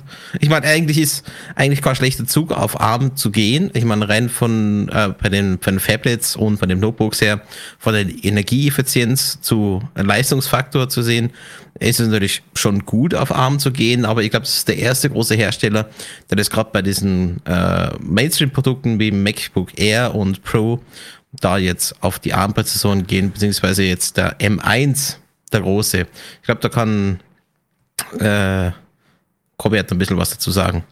Nur kurz ein Punkt, falls sich die Zuhörer Ja. wundern, was Bravura mit seinen Armen die ganze Zeit hat. Also die stecken keinen Arm in den, äh, in den Prozessor Es irgendwie ist die rein. ARM-Architektur. Genau. Äh, die, aber ich weiß gar nicht, ob man offiziell ARM sagen sollte oder ARM. Äh, ich Na, sag ich auch glaube, eher ARM. als ARM bezeichnet. Genau. Ähm, es ist eine Architektur, die sich eben dadurch, äh, ja, ich denke, das ist das Einzige, was man äh, wissen muss. Es ist wie ein, äh, eine Art, wie man Prozessoren eben da herstellen kann. Oder Ja, normalerweise kennt, sind die nicht, bei ist. Internet of Things mit dabei, aber weniger jetzt bei Consumer-Sachen, gerade wie bei Notebook oder ähm, Server, also oh, doch Server schon, aber bei Notebooks ist es eher ziemlich selten. Also da ist dann Intel AMD mit dabei, aber ARM ist eher so ein Nischending. Zum Beispiel das, was, was wir letztes, äh, letztes, jetzt fange ich an schon mit irgendeinem Dialekt, ich weiß gar nicht, was letztes für ein Dialekt ist, aber ähm, wie wir letztes Mal gesagt haben, zum Beispiel Raspberry Pis, die haben äh, ein Ein-Chip-System, also das ist ein ARM-Mikroprozessor, der da drin ist. Ähm, Mobilgeräte, euer Smartphone hat auch einen ARM-Prozessor, ähm, eigentlich, eigentlich immer, ich wüsste jetzt nicht, wo es anders ist. Ähm, ja, das sind so die, eigentlich würde ich sagen, die besten Beispiele. Das ist jetzt, das ist jetzt nichts Unbekanntes oder was noch nie zuvor gemacht wurde, sondern es gibt schon seit langer, langer Zeit und wird heutzutage halt in vielen Geräten standardmäßig verbaut.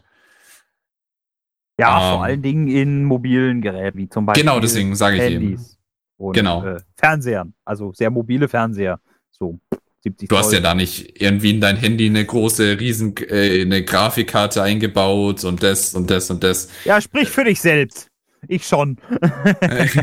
Okay, das Handy wird mich jetzt tatsächlich interessieren.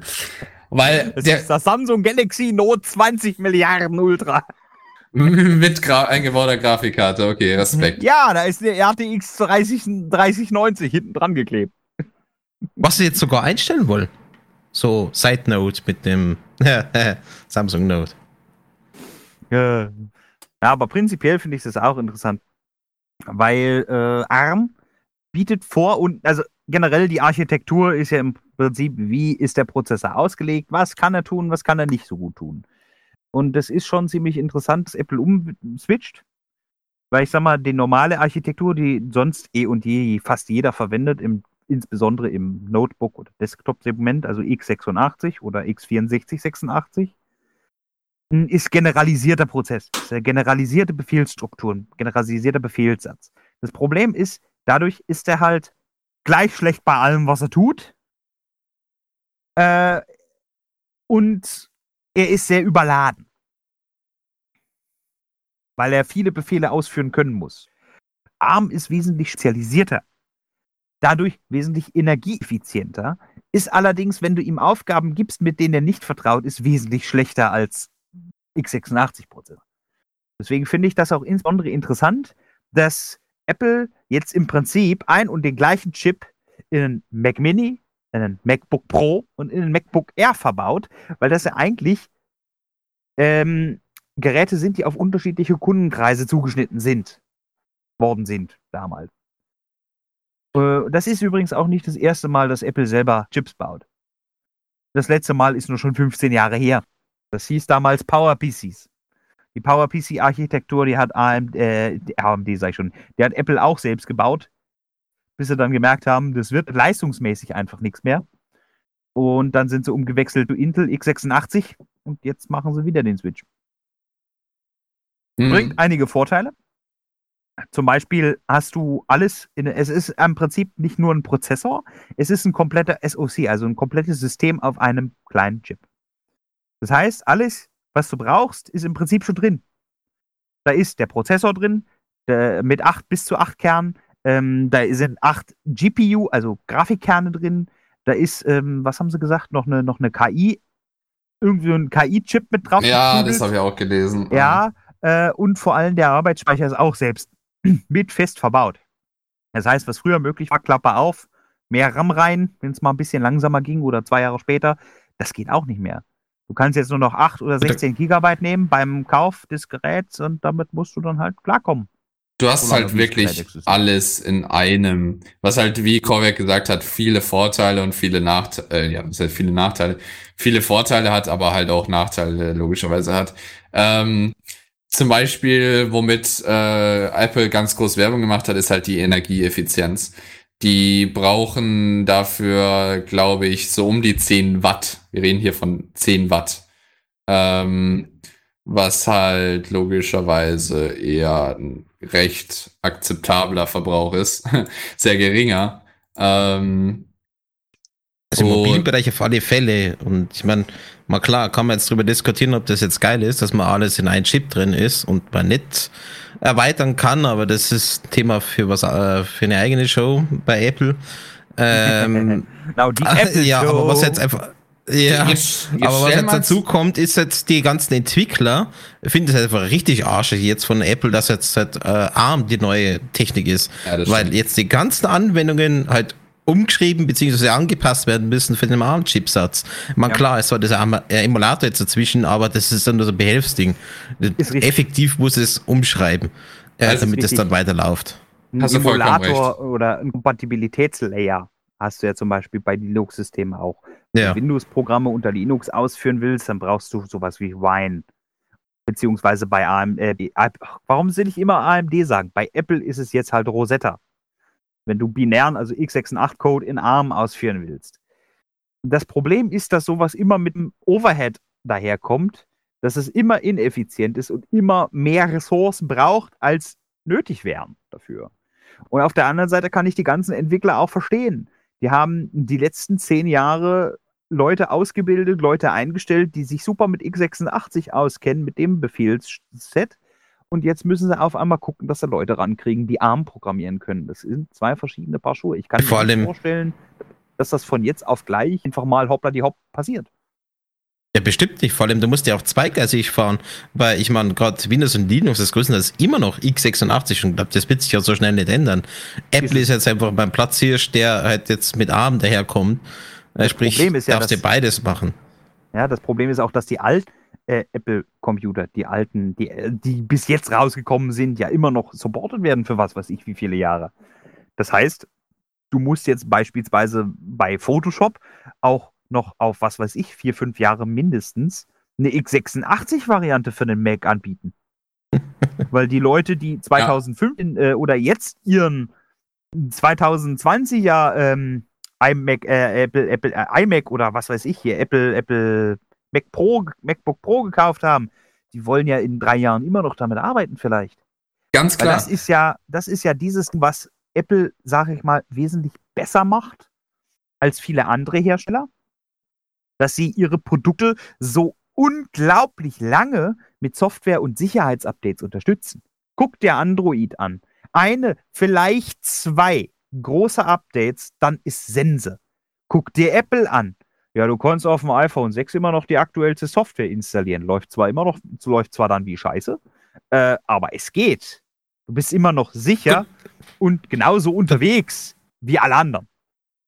Du darfst aber jetzt nicht Android verteufeln für das, weil Android per se kann da nichts dafür, sondern es sind dann die Hersteller wie Ja, ja, Samsung, das meine ich. Huawei, HTC etc., die dann die Patches rausbringen. Android selber als das OS. Na, ähm, das, das wird's Google, ja schon Google können. baut, Google baut einfach nur, äh, Google baut einfach nur Software. Wa- Ich meine schon, die, äh, was die, was die, was die Handyhersteller machen. ganz klar. Problem ist halt, Problem ist halt auch, das ist ja auch einer der Gründe, äh, warum das bei App funktioniert, ist, dass die dann quasi ein komplett eigenes Ökosystem haben. Die haben ihre eigenen Geräte mit ihrer eigenen Software, mit ihrem eigenen Store, wo du diese Software bekommst und, und, und. Und genau Bei das kann auch so viele Probleme verursachen und Einschränkungen. richtig. Aber da will ich mir jetzt gar nicht einlassen. Aber ich weiß, wo Das du hingehen willst. Apple Aber ist bei sowieso. anderen- Bei Android ist es zum Beispiel genau andersrum. Du hast Huawei. Na, schlechtes Beispiel. Äh, Samsung. die machen die Hardware. Dann hast du Google.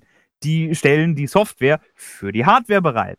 Dann hast du Samsung hat einen eigenen äh, Software Store, wo du Zeug Ja. kriegst. Und dann hast du aber noch den Google Store, wo du auch Zeug kriegst. Oder einen Software Store von irgendeinem, was weiß ich, ganz anderen Anbieter, der da auch vielleicht noch Software verklingeln will und sowas. Das heißt, es müssen viele verschiedene Systeme, viele verschiedene Unternehmen vernünftig miteinander arbeiten und das funktioniert nicht immer. Ja, Und da hat Apple halt einfach klar die Nase vorn. Es kommt alles auf eine Hand. Das heißt, die können entscheiden, wie das aussehen soll. Die können auch alles aufeinander abstimmen. Bravura, ich gebe dir vollkommen recht. Es gibt Probleme. Es könnte nicht nur Probleme geben, es gibt Probleme damit. Und ich hasse solche Sachen. Und ich werde jetzt auch nicht drauf eingehen, weil dann reg ich mich nur unnötig auf. nicht, nicht nur wegen ihren Aktionen, die äh, ihren Store angehen, wo sie halt einfach ihre in Anführungszeichen Monopolstellung da ausnutzen in ihrem eigenen Store. Ähm, und die I don't want to talk about this. Ja, und die Sachen in dem, und die Sachen, diese, äh, die Updates waren jetzt auch nicht immer ganz unumstritten, ob die jetzt die Leistung vielleicht irgendwie runterschrauben, um eben zu motivieren, was Neues zu kaufen, was weiß ich was alles. Ja, ich Das glaube, da könnte man den ganzen Tag drüber diskutieren an Sachen, die Definitiv. vielleicht nicht so geil waren oder sind. Um, ähm, das lassen wir vielleicht einfach so im Raum stehen. um zumindest Ja, auch äh, noch eine Frage zu beantworten, die Nefertimon jetzt gefragt hat, wie warm wird das Ding jetzt? Ähm, wenn du jetzt zum Beispiel den neuesten mit bester Ausstattung, äh, den, mit normaler Architektur, einen Apple-PC nimmst, den wirklich neuestes Modell, und jetzt die M- mit M1-Prozessor. Der mit M1-Prozessor wird wahrscheinlich, wird nicht nur wahrscheinlich, wird ein bisschen langsamer sein. Also habe ich äh, erst heute mir ein paar Tests dazu angeschaut. Der M1 wird langsamer sein. Nichtsdestotrotz wird er noch, muss man dazu sagen, je nachdem, wie sie sich weiterentwickeln, kann sich das natürlich recht schnell ändern. Aber die Leistung, die der schon bringt, ist wirklich krass. Ähm, er kann, er ist erstens, dadurch, durch die Energieeffizienz, ist er viel, hat er viel weniger Wärme, die abgegeben wird. Ähm, das heißt, die Teile werden nicht so schnell heiß, verbrauchen nicht so viel Strom, was immer gut ist, wenn dein äh, Teil, dein Laptop langlebig sein soll. Ähm, dann ist es wichtig, dass du nicht so viel Wärme äh, daraus klopfst und ähm, der Akku lang hält. Hitze degradiert. Ja, genau, eben deswegen. Und ähm, deswegen auch kannst du dir noch den Strom sparen, auch für die Belüftung. Das Teil ist so leise. Die M1-Prozessorenteile, die sind halt im Vergleich zu den äh, mit normaler Hardware, in Anführungszeichen, die sind halt viel, viel lauter, die mit normaler Hardware. Aber die mit M1-Prozessor sind viel leiser, viel kühler äh, und daher um einiges angenehmer auch zum Arbeiten, würde ich das sagen. Äh, das, was man dazu sagen muss, es ist jetzt die erste Generation. Genau, deswegen sage ich von der Ah, Rechen, genau. von, von dem insgesamt von der Leistung her, ist es noch nicht so auf dem Stand wie äh, die Top-Modelle, die sie davor hatten mit der alten Architektur. Ja. Aber es ist halt ein Beta-Test. sehr nah dran, allein schon. Es ist, Und oder du ver vergleichst, vergleichst mal einfach mit AMD Ryzen. Erste Generation, cool, ist endlich mal wieder ein bisschen Leben in der Bude, aber äh, er fehlt noch ein bisschen was. Zweite Generation, ah, wir kommen näher. Dritte Generation, das ist geil, das nehmen wir. Ich Definitiv, denke mal, ja. so in der Art mit Apple auch laufen. Die haben jetzt seit 15 Jahren keine eigenen Chips mehr gebaut. Die, klar, haben sich einen Haufen Know-how angekauft und was weiß ich, aber die brauchen jetzt auch erstmal eine Weile, um zu gucken, wie das alles wieder funktioniert und wie das Ganze miteinander harmoniert, wie das Ganze arbeitet, was die Leute wollen, wie die Leute es nutzen wollen und und und. ja, Und wenn sie das erstmal fertig haben, wenn sie ihren Prozess komplett gefein, fein getuned haben, dann geht das auch, denke ich mal, wesentlich schöner. die definitiv. Also, ähm, aber allein schon dafür jetzt für die erste Generation, die bringt tatsächlich jetzt schon wirklich eine gute Leistung. Äh, kann man einfach schon sagen. Und die, äh, was, du kannst sogar mit diesen M1-Prozessoren, kannst du auch ganz passabel sogar was zocken auf den Geräten. Ähm, wenn ich das äh, noch recht in äh, Erinnerung habe, es ist so von der Grafikkartenleistung jetzt vergleichbar mit einer GTX 1080, auf jeden Fall sogar ein bisschen besser. Ähm, Echt jetzt? ja, Boah, das hatte ich noch nicht gehört. Das ist ja traurig. Ich habe einen 1080 Rechner. Das heißt, lol, eine 1080 also. Nein, ähm, nein, alles wird gut. Mein Computer ist nutzlos. Handherz. Nein, aber nee, wirklich, genau das, äh, das ist äh, in dem Fall, ich weiß jetzt nicht mehr, was das äh, AMD-Äquivalent gewesen wäre äh, an Grafikkarte, aber die 1080. Gab's wo, da äh, eins? Weiß ich nicht, ehrlich. Ich glaube, da war noch eins in dem Vergleich. Aber ich, heute habe ich eben, wenn ich mich recht entsinne, war es die 1080, wo ich mir gedacht habe, okay, krass. Das ist, was dieser Chip ranbringt. Und sogar bei ähm, dem Ganzen halt dann auch noch leise ist und nicht so viel Strom verbraucht wie viele andere Sachen. Und das ist halt schon sehr cooler Schritt. Klar, jetzt ist mit denke- den Programmen, haben viele getestet. Zum Beispiel Photoshop. Du kannst halt, ne- Photoshop, nee, funktioniert nicht. Geht halt es nicht. gibt doch keine ARM-Version. Da musst du die Genau. x86-Version über einen Kompatibilitätslayer laufen lassen. Ja. Genau. Und da gibt's viele Sachen, die einfach noch nicht funktionieren. Äh, das ist einfach jetzt noch so. Je nachdem, wie die Entwickler da eben nachziehen, haben wir ja vorhin besprochen. Aber von der Leistung her ist der M1 auf jeden Fall schon richtig guter Start. Und wenn Apple da weitermacht, könnte das halt wirklich schon bedeutend die äh, Industrie mit Laptops ändern. Weil wir haben ja in Smartphones nicht ohne Grund, weil das sind ja unsere mobilen Geräte, da haben wir nicht ohne Grund keine Grafikkarte mit eingebaut und was weiß ich was. Und Laptop, äh. Laptops sind halt auch mobile Geräte, wo äh, sich so eine Architektur vielleicht halt einfach auch lohnt. Was ich, was ich noch sagen wollte, meiner persönlichen Meinung nach geht das Ja. auch besser einher mit äh, Apples genereller Philosophie, mit Apples genereller Designphilosophie. Weil was Apple die letzten Jahre gemacht hat, ist, sie haben Prozessoren genommen, die an und für sich super sind, die aber nie ihr Leistungspotenzial entfalten konnten, weil sie nicht genug Strom gekriegt haben, weil nicht genug Kühlung vorhanden war. Ja, Und ich denke mal, Apple umgeht jetzt mit dem Release von dem M1 und dann denke ich mal in darauffolgenden Serien eben dieses Problem. Weil sie endlich das ist mal Design einen vor Leistung. Prozessor, genau, die haben endlich mal einen Prozessor, der auf ihr Design abgestimmt ist. Weil Intel baut nun mal, hat eine mobile Heizung. Anders kannst du es nicht sagen. Intel baut einfach Heizung. Und das funktioniert halt nicht wirklich gut in einem Laptop, der 10 mm hoch ist, keine Lüftung hat und so das. Es geht halt Ja, gut, aber das wäre bei AMD auch nicht anders. Ich meine, das sind einfach Hitzegeneratoren bei der Ja, Leistung. Und ARM ist ja gerade für das spezialisiert, dass es halt da nicht so ist. Äh, Ist richtig. klar, dass man dann den Move macht, aber Apple war schon immer eher designlastig als wie die Funktion. Soll nicht heißen, dass die gewisse Designentscheidungen, gerade wie zum Beispiel, ähm, wie ist nochmal der neue Apple-Rechner? der, Ähm, MacBook, der Mac Pro? nee, Oder also der Desktop-Rechner, der große. Der Mac Pro. äh, Pro. Echt? Heißt der Mac Pro? Also nicht das Notebook, ich rede vom Tower. Das ist der. Ja, jedenfalls Pro. da zum Beispiel, das die heißen Design schon war immer Mac Pro, gut. nur halt jetzt das ist diese, 2020. diese Raspel-Teil da. Ja, der Cheese Genau. Ja, genau. genau. Aber da ist das Design wieder der geil, gerade mit, mit, dem, mit dem Austauschkonzept, wie du das austauscht, da ist es wieder cool. Aber ansonsten, ja, wenn das Design da nicht passt, äh, dann heißt es halt, nö, kommt halt nicht rein. Weil Auge geht vor bei Apple. Mm, Ja, aber wie gesagt, ich, meine, es hat ja auch durchaus seinen Reiz. Ich meine, du kannst Apple viel vorwerfen. Dass die Maschinen scheiße aussehen und dass sie schlecht verarbeitet sind, gehört definitiv nicht dazu. Da geht ein Haufen Geld rein. In das Design, in das RD, in das, in das Bauen der Gehäuse alleine. Das ist halt deren. So muss ich aber wirklich sagen, es ist für dieses Design effizienter, besser und im Endeffekt dadurch auch leistungsfähiger mit, sag mal, hocheffizienten Chips zu arbeiten, anstatt hoch leistungsfähigen Chips.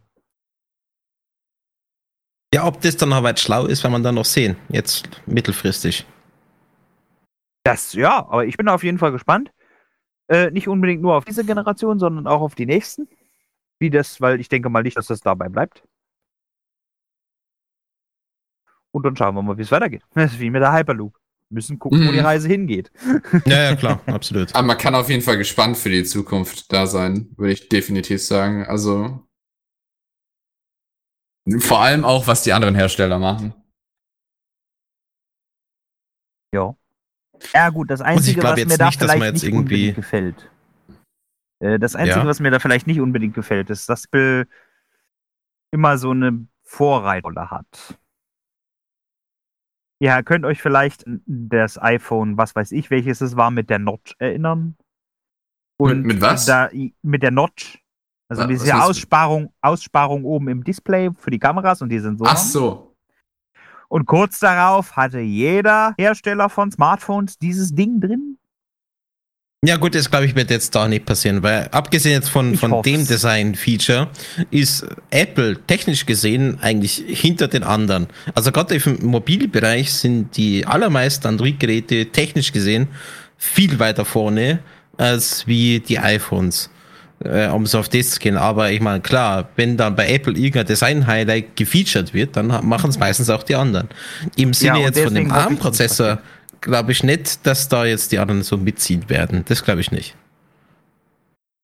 Ich glaube, die werden eher nachschauen, okay, wir reagieren jetzt die Leute drauf mit ARM, äh, generell, was passiert jetzt und mal abwarten. Die werden jetzt garantiert keinen Wechsel machen. Ja, das stimmt. Leute. Nee, Also ich meine, ich persönlich werde sowieso einen Teufel tun. Mir kommt nicht ein angebissener Apfel drauf ins Haus. Ja, ja. Vor allem. Weil so- für mich ist es einfach nicht. Ich bin jemand, der mehr Wert auf Funktion als auf Form legt. Und alleine deswegen ist ein Apple schon mal nichts für mich. Ich habe einen Laptop, der ist besser als hardwaremäßig besser als das, was du im teuersten MacBook Pro kriegen könntest. Von, von dem, Ja, wir wollen gar nicht an. wir wollen gar nicht von den Preisen anfangen. Also, Genau.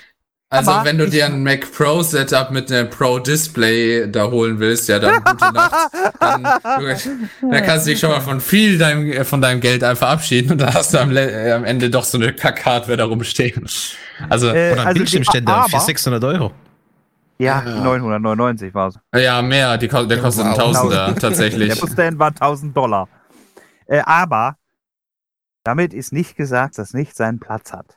Hat es Ja, schon. Weil sonst würden es die Leute nicht kaufen. Wie gesagt, ich wollte nur damit ausdrücken, meins ist es nicht. Aber wer will, knock yourself out. Also für Leute, die wirklich absolut, also die erstens das Geld dafür haben und zweitens äh, in Anführungszeichen eine leichte Lösung für viele Sachen haben möchten, ist auch eine sichere Lösung. Ähm, also im Vergleich zu Windows ist vieles beim Mac leichter, muss man so sagen. Ähm, und allgemein von den ganzen es, äh, das Design spielt schon auch einen riesigen Punkt. Also für, es gibt schon für viele Leute, ist es das Geld wert. Für Softwareentwickler oder sowas, die sagen, ja, oh, ohne Apple mache ich es nicht. Ich will die Apple-Tastatur, ich will das und sowas. Das ist einfach für die auch nicht nur ein Lifestyle, sondern halt auch mit ein bisschen deren Arbeitsalltag. Äh, Was sagt denn unser Live-Chat, du? also, äh, Ich habe einen 1060 Lip. ja. Ah, Ja, Will ich also, ich nehme mal an, mit einer GTX Notch hat. 60. also von daher, falls jemand von euch äh, Apple hat, kann er ja gerne schreiben, äh, warum. Und, äh, Und warum also- nicht? Ja, Äh, je nachdem. Also persönlich, äh, ich verstehe Leute, die tatsächlich gerne mit Mac arbeiten, weil es hat viele coole Sachen im Vergleich zu äh, der Konkurrenz. Dennoch hat's vor allem der geldtechnische Aspekt stört mich ein bisschen. Wenn das alles Ja, natürlich ja, viel, viel billiger wäre, dann ja klar, okay, ich bin nicht dabei. Und was halt noch ist, als rein aus dem Business zu sehen, äh, in der Firma ist ein Apple einfach ein Grauen. Die- halten sich einfach nicht an Standards, du kannst sie nicht so verwalten wie die anderen Geräte, weil sie es einfach immer eigens machen. Also für die IT, um, um so ein Mac zu verwalten, ist es, ist es ein Fluch. Egal was für ein Mac. Die verwalten sich Das selber. ist echt furchtbar. Was MDM angeht, da ist iPhones und sowas, die sind schon, da, damit kommt man klar, kommen heutzutage wirklich die meisten MDM? Systeme klar. Äh, Mobile Device Management. Mobile Device Management. Also Genau. das, äh, das ist das Gegenstück so gesehen zu den ganzen äh, Diensthandys. das, ja, ja, das ist das Gegenstück zu den PC, zur PC-Verwaltung, würde ich sagen. Ähm, also zu den ganzen P äh, Rechnern, die, an denen die Leute tatsächlich sitzen. Genau, das sind zum Beispiel Diensthandys. Da ist App, ist halt iOS schon so ein Standard, da kommt jeder damit klar. Aber ich gebe dir vollkommen recht, Bravura, äh, in der, wa- was ist tatsächlich im, wenn du viel Windows-Rechner und sowas hast, aber dann Management äh, von Apple-Geräten, ai, das ist schon nochmal, also Mac ist eine ist interessante, äh, interessante Sache für Firmen. Definitiv. Ähm, aber, Es, Ah, hat, von es hat, also Apple, Apple, MacBooks, Macs generell haben schon ihre Existenzberechtigung. Äh, vor Definitiv. allen Dingen, wenn es ins Künstlerische, ins Creative geht. Ja, okay, ja, da Viele, vielleicht. viele Aber ich mein- sehr gute Software-Tools gibt es teilweise nur für Mac. Stimmt, im Kreativbereich oder eben, also im Home-Bereich, Ja, klar, genau, dann, genau das. dann sehe es ein, Pros- dass du da das dann ist ja, der das ist ja, MacBook das hast. ist ja der Grund. Aber für das alles ist ja der andere- Grund. Ja, dafür gibt es das doch, aber es gibt das für Prosumer. Für Kunden, also für Consumer und Prosumer. ja, Also, und, und, sag mal, Einstiegsprofessionals. Es, natürlich gibt es auch Firmen mit 20 Leuten, die Grafikdesign anbieten. Würdest du denen wirklich Windows hinstellen wollen? Da macht ein Mac wirklich mehr Sinn. Vor allen Dingen mit der Umgebung. Vor allen Dingen, wenn du nicht wirklich Geld in IT investieren willst, sondern einfach nur einen Batzen Computer dahin stellen willst und sagen willst, macht euer Zeug. das kannst du bei einer kleinen Da Firma machen, da bei einer ein großen Exempel. Firma. Ich meine, wir haben, äh, also in der ehemaligen Arbeit habe ich Architekturbüros betreut, von klein bis groß. Und gerade die Kleinen haben halt, haben die äh, alle mit MacBooks angefangen, beziehungsweise mit, der, mit den iMacs und haben damit auch ganz gut schaffen können. Aber also wie die dann größer geworden sind, wenn es dann professioneller Genau. wird, dass du dann so Enterprise anfangen willst, dann kommst du mit dem nicht mehr weit. Und dann haben wir die alle rausgeschmissen und dann standen unter Anführungszeichen echte Rechner da, mit denen sie dann weiter Nee, aber haben. dafür ist es ja auch nicht gedacht. Ja, also für eine einzelne Person schon, aber wie, wie gesagt, es, äh, Apple skaliert jetzt im Normalfall nicht so gut bei einer Firma. Also im kleinen Umfang auf jeden Fall für mich als zum Beispiel äh, Student äh, oder sowas äh, macht es, wenn du so viel Geld hast als Student, okay, äh, dann hast du halt, äh, bietet sich das wirklich an. Du kannst schön damit Aber ich glaub, arbeiten. Apple selbst will es auch offiziell gar nicht, weil die haben zum Beispiel den, den Apple-Server komplett eingestellt. Da gibt es keine Ja, den gibt es seit Serverfunktion mehr. nicht mehr. Na? ja, okay, aber ehrlicherweise, da können sie nicht so gut, konnten sie auch nicht so gut mit der Konkurrenz mithalten. Es gibt Also, zwar wollen sie auch aktuell nur einen Mac, Pro- den Mac Pro gehen, die gibt es als Rack-Mount-Version. Aber das ist auch nur Ja, für es ist ja nicht Prosumer nur gedacht. das, es geht auch um die Software, dass du zum Beispiel das Open Directory, DHCP, DNS etc., diese Server-App, die es gegeben hat, äh, ist eingestellt. Gibt's nicht mehr. Kannst du jetzt was eigenes überlegen, Ja. wenn du es jetzt Mac-only machen willst. Also du kannst schon noch macOS, also die Software macOS Server, du kannst es schon noch aufspielen auf deine Hardware. Ja, aber es gibt keine Updates mehr dafür, weil es eingestellt worden ist. Es ist nur Ja, die Frage der. Zeit, bis dann gar nicht mehr geht. Und gerade jetzt, wo dann die, die ARM-Architektur kommt, ist dann die Frage, ob es dann darauf überhaupt noch läuft und dann wie gut. Und Ja, aber sie müssen dann ja so eine eigentlich auch Bastellösung zu machen, kannst du doch als anständiger ITler eigentlich nicht Ja, nee, nee, nee, nee, nee, nee, nee, nee. Also ich glaube, das kann ich mir fast nicht. Wollen die das wirklich überhaupt nicht mehr dann updaten? Weil das können Ja, wir doch schon fast länger. nicht Das, machen. also seit Apple Server ist Anfang tot. des Jahres ist es schon so. Ja. Apple-Server ist tot, Punkt um. Aber, Ja, aber das du ist, glaube ich, auch nicht wirklich der Art, die, der Weg, den Apple einschlagen will. Und ich Aber meine, die müssen ja muss in erster Linie Geld verdienen, ansonsten sie machen, was sie wollen. Und die gehen, glaube ich, auch wirklich nur noch auf den Prosumer-Level. Aber die müssen Das ja auch ja. irgendwie, irgendwie müssen sie ja auch äh, Geräte, also jetzt, ich denke natürlich wieder im wirklich im Firmenbereich, aber wenn eine Firma solche Geräte einsetzen will, dann brauchen sie halt einen Mac OS Server oder so. Ja, aber das gibt's offiziell nicht Genau. mehr. Das ist nicht der Fokus von Apple. Huh. Es gibt vielleicht irgendwelche Ich mein- Anbieter, Apps etc., aber von Apple selbst kommt da nichts. Oder nicht mehr, besser gesagt. Ich meine, du kannst einen File-Server hinstellen und den darauf verbinden lassen, die Domain-Server hinstellen, den darauf verbinden lassen, da ist es scheißegal, was du hast. Ja, wenn es aber um. Verwaltung tatsächlich jetzt von den Geräten geht, ist es dann schon nochmal eine ganz andere Sache. Ja, ist richtig. Aber das ist, denke ich, wirklich halt nicht der Weg, den Apple einschlagt, einschlägt und einschlagen will. Wenn ich jetzt auch so schaue, Katiba hat auch geschrieben, ist mehr ein Statussymbol. Das ist auch wieder so eine Sache, was auch mit dem Design natürlich mitkommt und äh, zu, teuer, und zu teuer als Es andere Hersteller. Ich habe mal, äh, also Askarion hat eher ein äh, nicht so ein teures Smartphone und hm, äh, es ist es ist schwierig ähm, die ganze Sache und vor allem wenn man beim Laptop-Bereich schaut, gehen die auch da die Meinungen stark auseinander.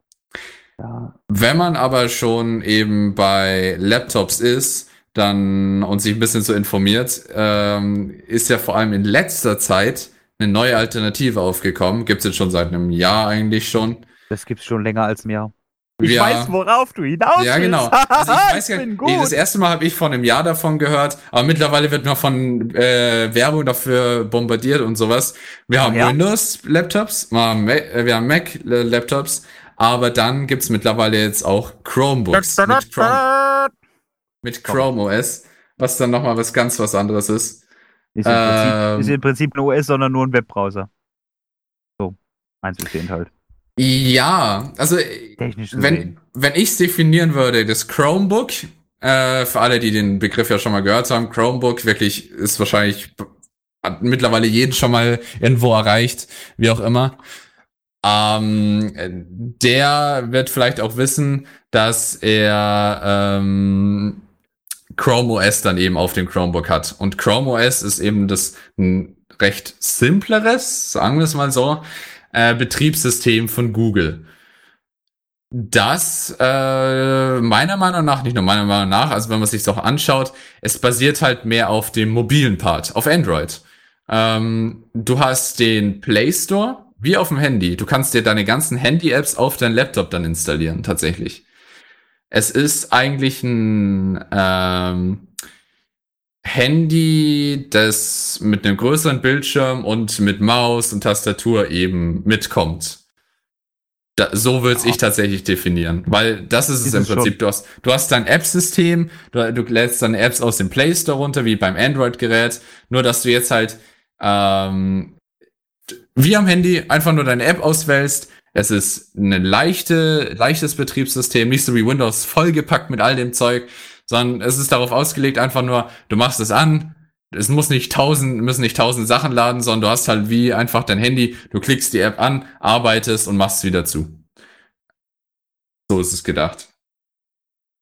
Ähm, ich weiß nicht, hat einer von euch ein Chromebook oder sich mal damit auseinandergesetzt oder kennt jemand, der hat, eins hat?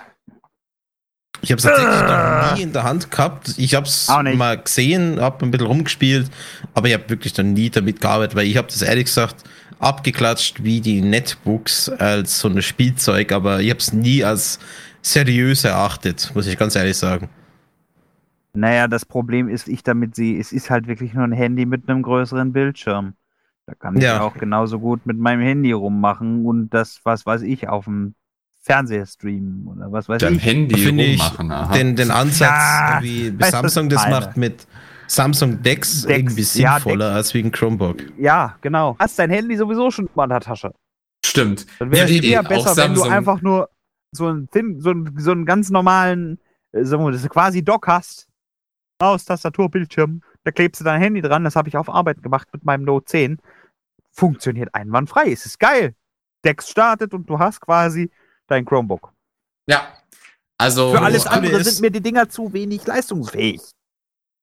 Das Coole Ja. ist, das funktioniert ja nicht nur mit der Dex Station, sondern wenn du eine USB-C Docking Station hast von irgendeinem Ja, haben wir ja. Hatten wir ja. anschließen und fertig ist. Ja, Das wir. ist Hammer. Hatten wir auf Arbeit, habe ich benutzt. Also ich habe einfach nur mal testweise mein Handy dran geklebt, plopp, HDMI verbunden, Ethernet verbunden, alles da, alles schön, automatisch alles angepasst, fertig, Ende.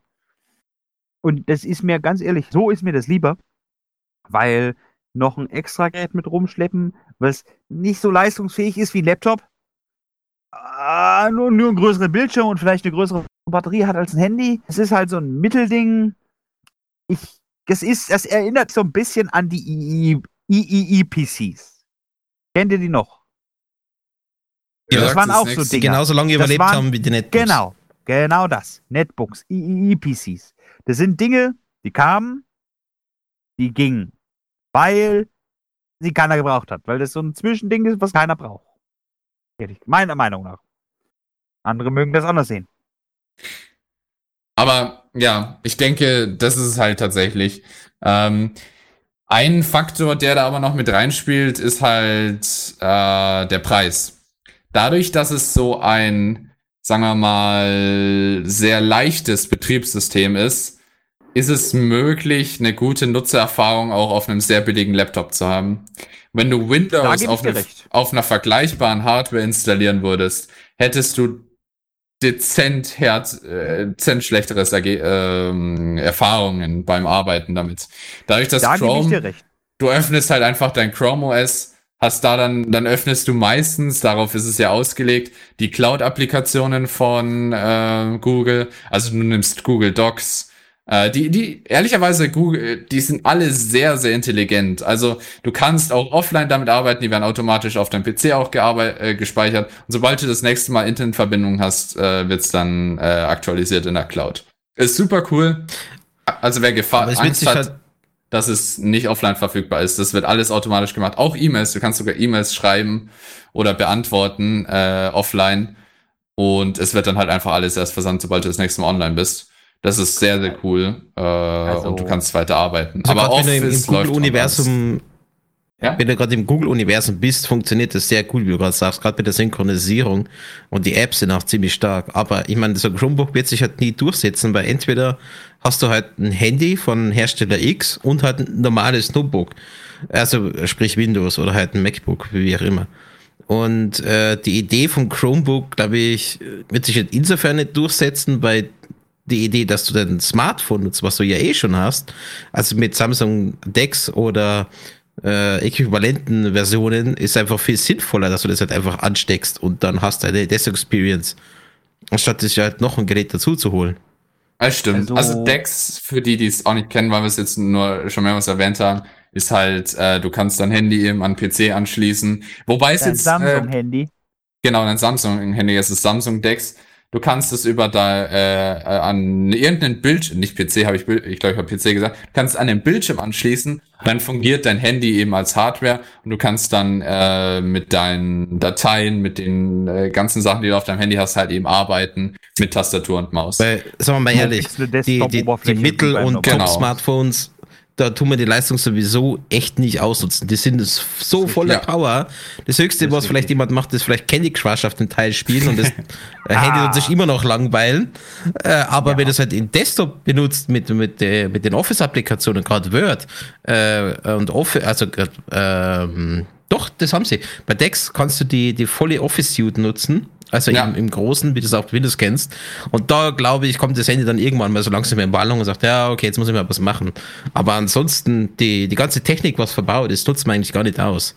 Also man könnte theoretisch auch ohne, äh, man könnte jetzt mit einem äh, S20 zum Beispiel sich zu Hause hinsetzen, einfach das an, äh, mittlerweile gibt's ja Docking Station, äh, PCs mit eingebauter Docking Station, zum Beispiel von HP, LG und was weiß ich was.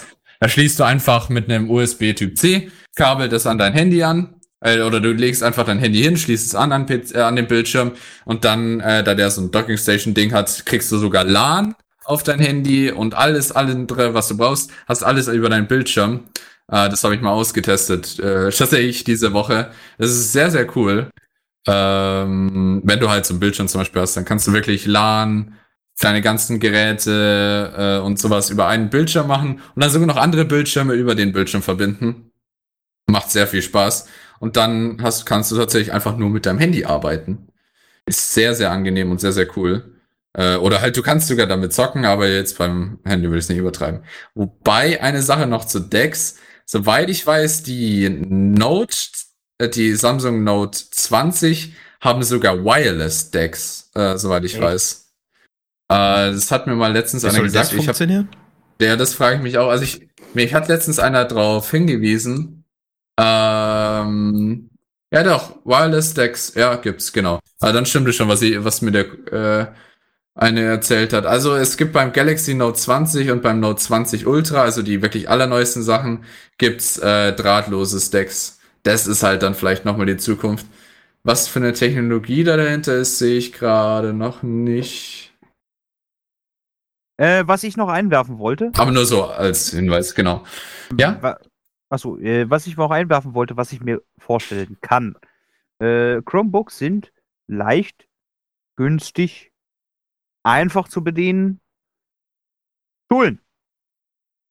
Stimmt. Ja, das stimmt. Digitalisierung Ja. der Schulen, das wäre so ein Ding. Allerdings ist Deutschland da ja, naja, nicht so, nicht so toll bei. Aber prinzipiell wären Chromebooks halt wirklich gut dafür.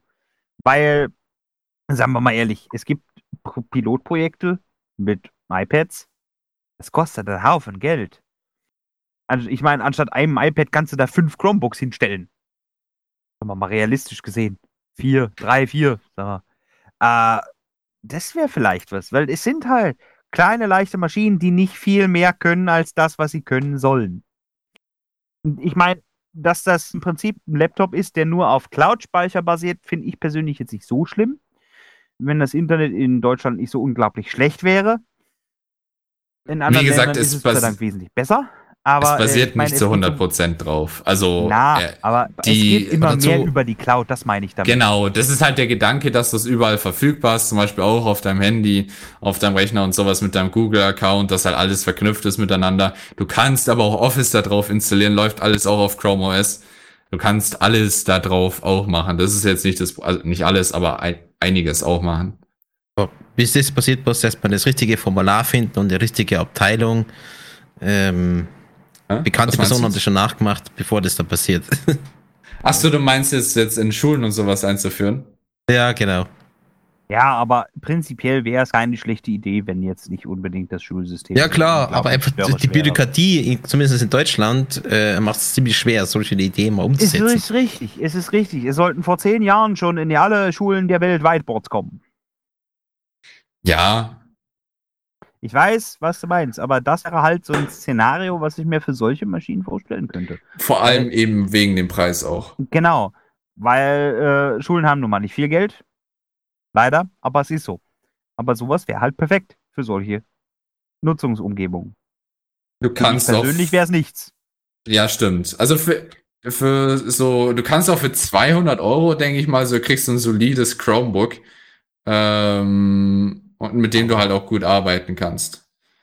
Von daher, äh, die bewegen sich wirklich in der niedrigeren Preiskategorie, kriegst du wirklich was ganz Solides, womit du, wie gesagt, im Vergleich, im Vergleich mit Windows eher bescheiden arbeiten könntest sonst.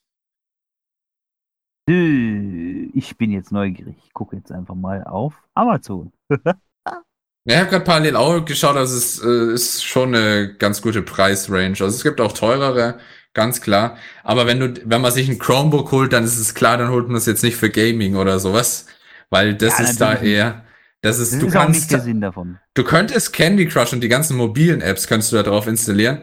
Und es gibt auch bestimmte andere Sachen, die sonst jetzt nicht auf deinem Handy installierbar werden, die auf dem Chromebook installierbar sind.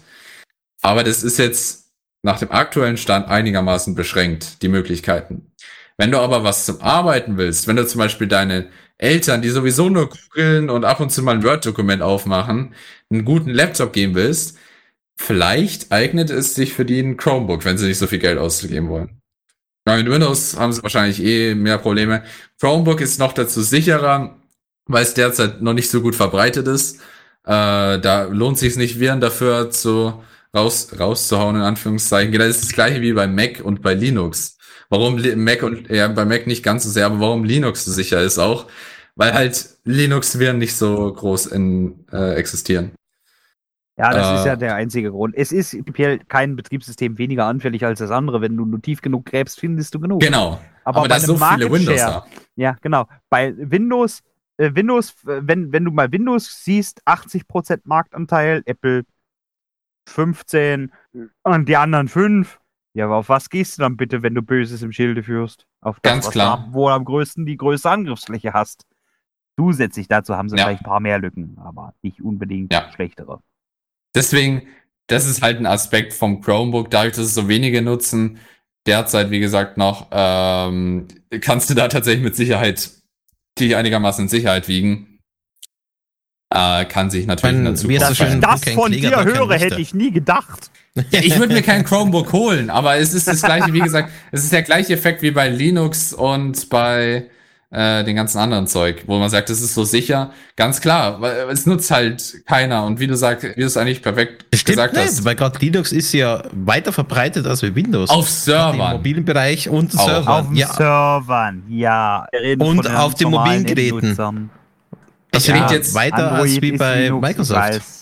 Ganz Aber klar. wir reden gerade von normalen Laptops halt. ja, genau. Also ja, wenn, wenn aber jetzt, Server sind entsprechend ja trotzdem ein Angriffsgebiet. Und auch Ganz die ganzen klar. Handys. aber ich würde sagen, das ist nochmal was ganz was anderes. Handys ist auch nochmal ein anderes Thema. Wie du sagst, ja klar, Android basiert auf Linux.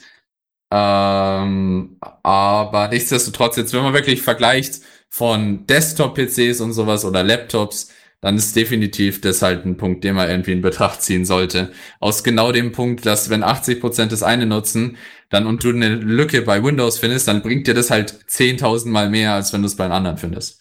Ist richtig. Ähm, Ja, so gesehen beziehungsweise wenn du Viren hast oder sowas, du willst ja, dass die sich verbreiten können. Äh, oder wenn du Trojaner oder sowas auf die Seite hast, dann wirst du ja kein Apple-Trojaner oder einen Linux-Trojaner auf den, äh, auf dein, äh, auf deine Webseite packen, wo du so willst, dass so viele Leute wie möglich diesen Trojaner runterladen. Der, der wird dann in den meisten Fällen nicht funktionieren, weil wenn ein Serverbesitzer irgendwie ins Internet mit seinem Server geht und dann es runterlädt und damit seinen Servercode macht, dann ist er selber schuld. Und wenn äh, Linux-User das runterlädt, dann ist er auch schuld. Aber das sind so wenige Leute, du willst logischerweise die ganzen Windows-User abgreifen. Naja. Äh, ich Aber- bleib dabei. Es hat, es, ich bleib dabei. Es hätte seinen Platz. Ja, Für mich halt nicht. ist wie Apple. genau. Ist wie Apple eigentlich nochmal. Es hat, aber- es hat seinen Platz, aber halt nicht für jeden. Genau. So. Aber das Chromebook hat schon was Schönes, wie gesagt, vor allem für Eltern, die vielleicht nicht so technisch versiert sind. Da ist es, dieses Samsung, dieses äh, Smartphone-Prinzip ist halt wirklich was Tolles. Die Schwiegermama spielt da eh noch Candy Crush. Ja, ja, scheiße, dann kann ich es ja auch noch auf dem Laptop spielen. Ach Und man. dann kannst du das noch auf dem Fernseher casten, dann wird sogar noch groß und bunt. Stimmt. Wenn du einen Chromecast hast, kannst du tatsächlich, ist vielleicht für auch ganz viele relevant, über den Chromecast kannst du tatsächlich deinen Bildschirm scheren auf jeden äh, äh, Fernseher zum Beispiel. Ja, das kannst du über jedes, über jedes Android-Handy, über jeden Chrome-Browser auch. Ja, also, aber Ich hab, ich hab, äh, äh, klein, kleine, kleines, kleines, kleine Anekdote. Ich habe bei Newton in die Werkstatt einen Fernseher gestellt und meinen Chromecast angeschlossen, einfach nur, dass ich Filme gucken kann. Ah, okay, das ist nice. Ja, also wer, wer einen Chromecast hat und sowas, da ist es trotzdem nochmal praktisch. Klar, es geht auch über andere Wege. Ja, natürlich. Aber so Chromecast war eine der Sachen, die einfach super sind, ähm, die sie da entwickelt haben. Weil es ist einfach total simpel. Du steckst einfach ein Device an und displayt einfach nur ein Bild. Und zwar von jedem, von überall aus. Ich meine, äh, wenn du irgendwie gemeinsam WLAN drin bist und du willst irgendwas zeigen, äh, ja, Chromecast, äh, zeig das mal, funktioniert. Du musst ja nicht anmelden oder irgendwie registrieren. Es funktioniert. Und da ist die Einfachkeit einfach der, der Erfolg. Das ist echt super. Es ist schon praktisch. Brauchst du auch nicht immer irgendwie, äh, damals, weißt du, äh, im, im Auto, hier, gib mir mal den 3,5 mm Anschluss. Weißt du, wenn der Beifahrer mal Ja. irgendwas abspielen will. Äh, heutzutage ein bisschen WLAN, ja, dann halt ab.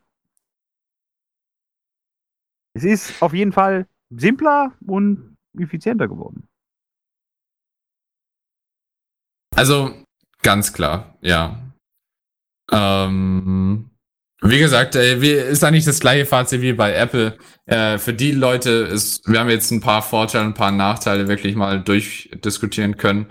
Für die Leute, die das eben anspricht und auf bestimmte, die Nachteile eben verzichten können, äh, beziehungsweise auf die Sachen, die es nicht hat oder die es nicht so gut anbietet. Klar, dann macht es Sinn, sich sowas zu holen. Falls ihr aber schon ein Chromebook habt äh, oder äh, euch plant, vielleicht eins zu holen, dann schreibt es doch gerne mal in den Live-Chat, dann können wir da vielleicht nochmal einen kleinen Überblick bekommen.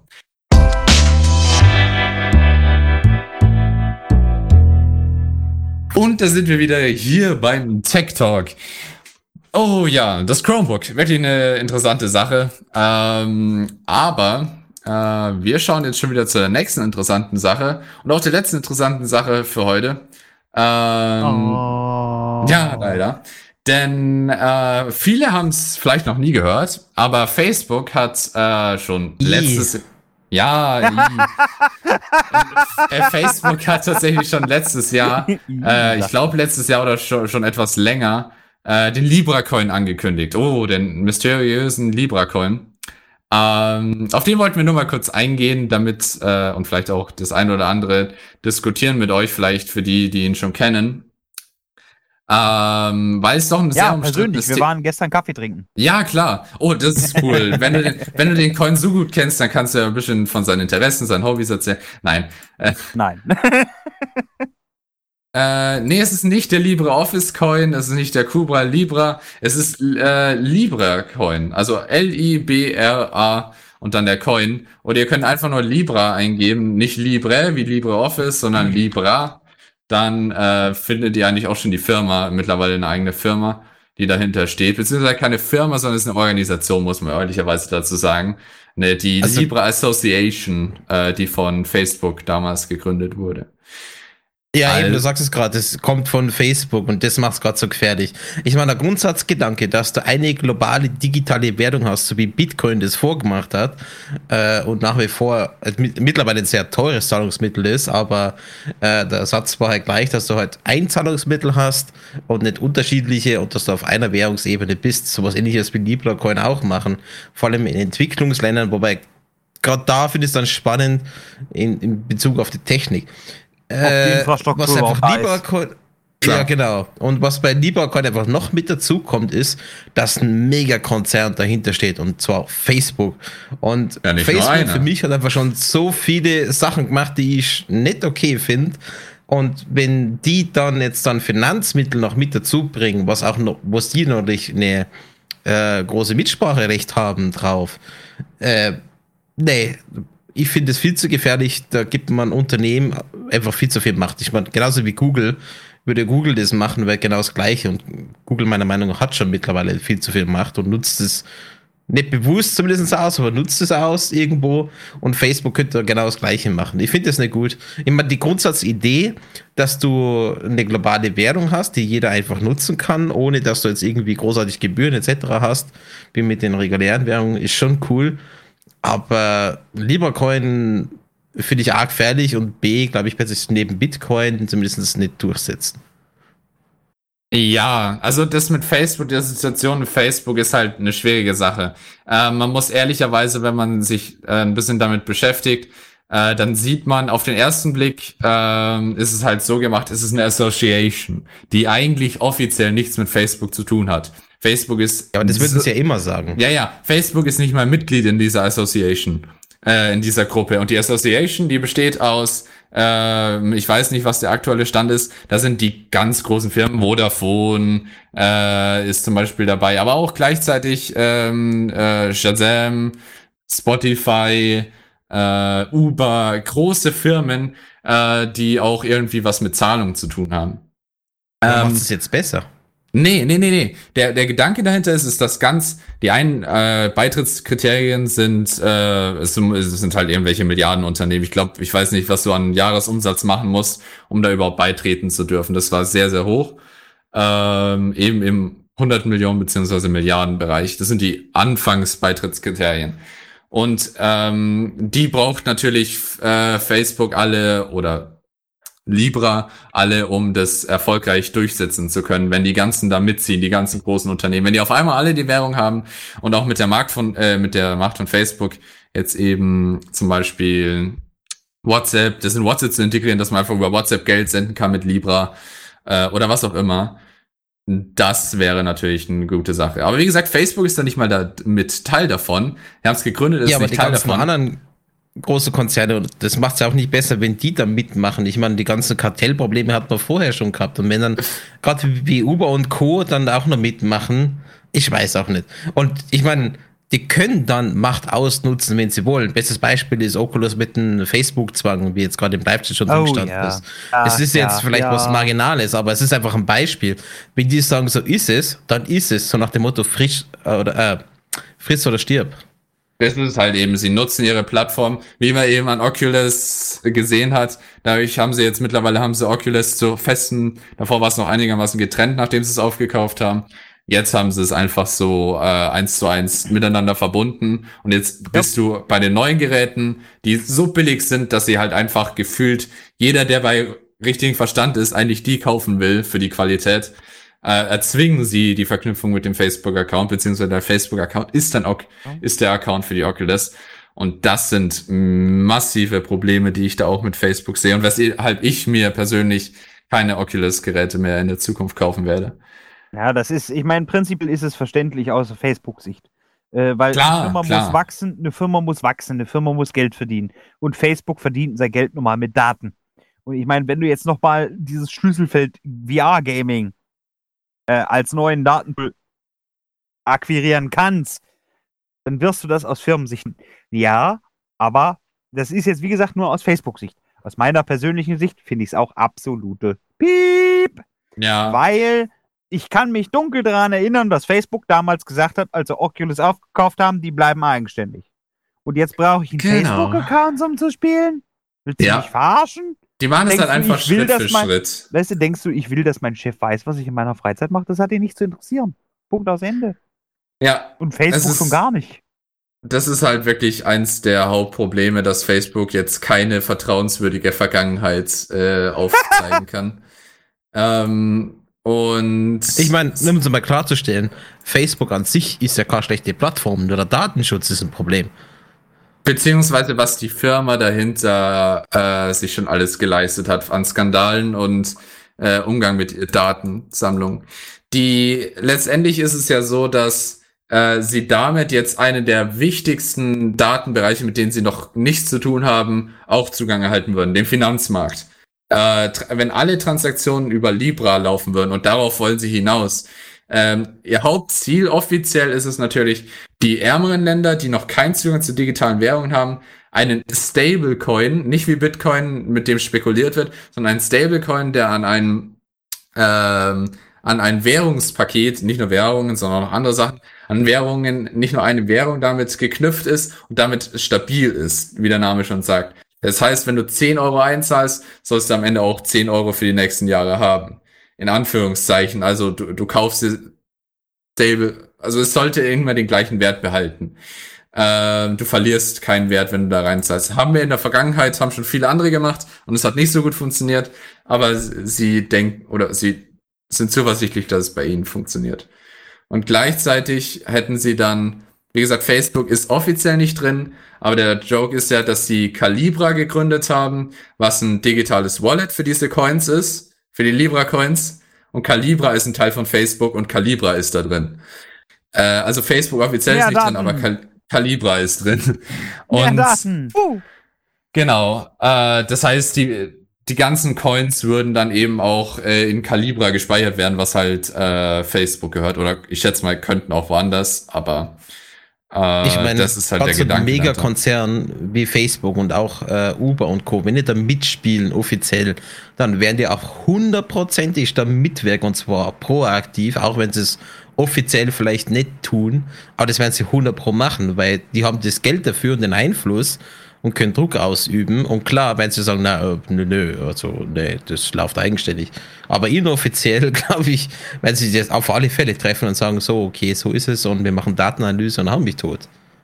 Oder Der- der- wenn der Preis nicht passt, dann pushen wir da mal ein bisschen. Die Macht haben sie. Und das ist jetzt nur ein Beispiel. Ich meine, das können sie generell überall machen und tun auch Konzerne. Also das mit den Preisen pushen, äh, das ist jetzt, glaube ich, jetzt eher nichts, das äh, wie die Firmen, sie versuchen ja so ganz viele Firmen dazu zu bringen, in diese äh, Association zu kommen. Und damit, äh, weil sie für die Association-Mitglieder ist es ein Riesengewinn, wenn das tatsächlich funktioniert.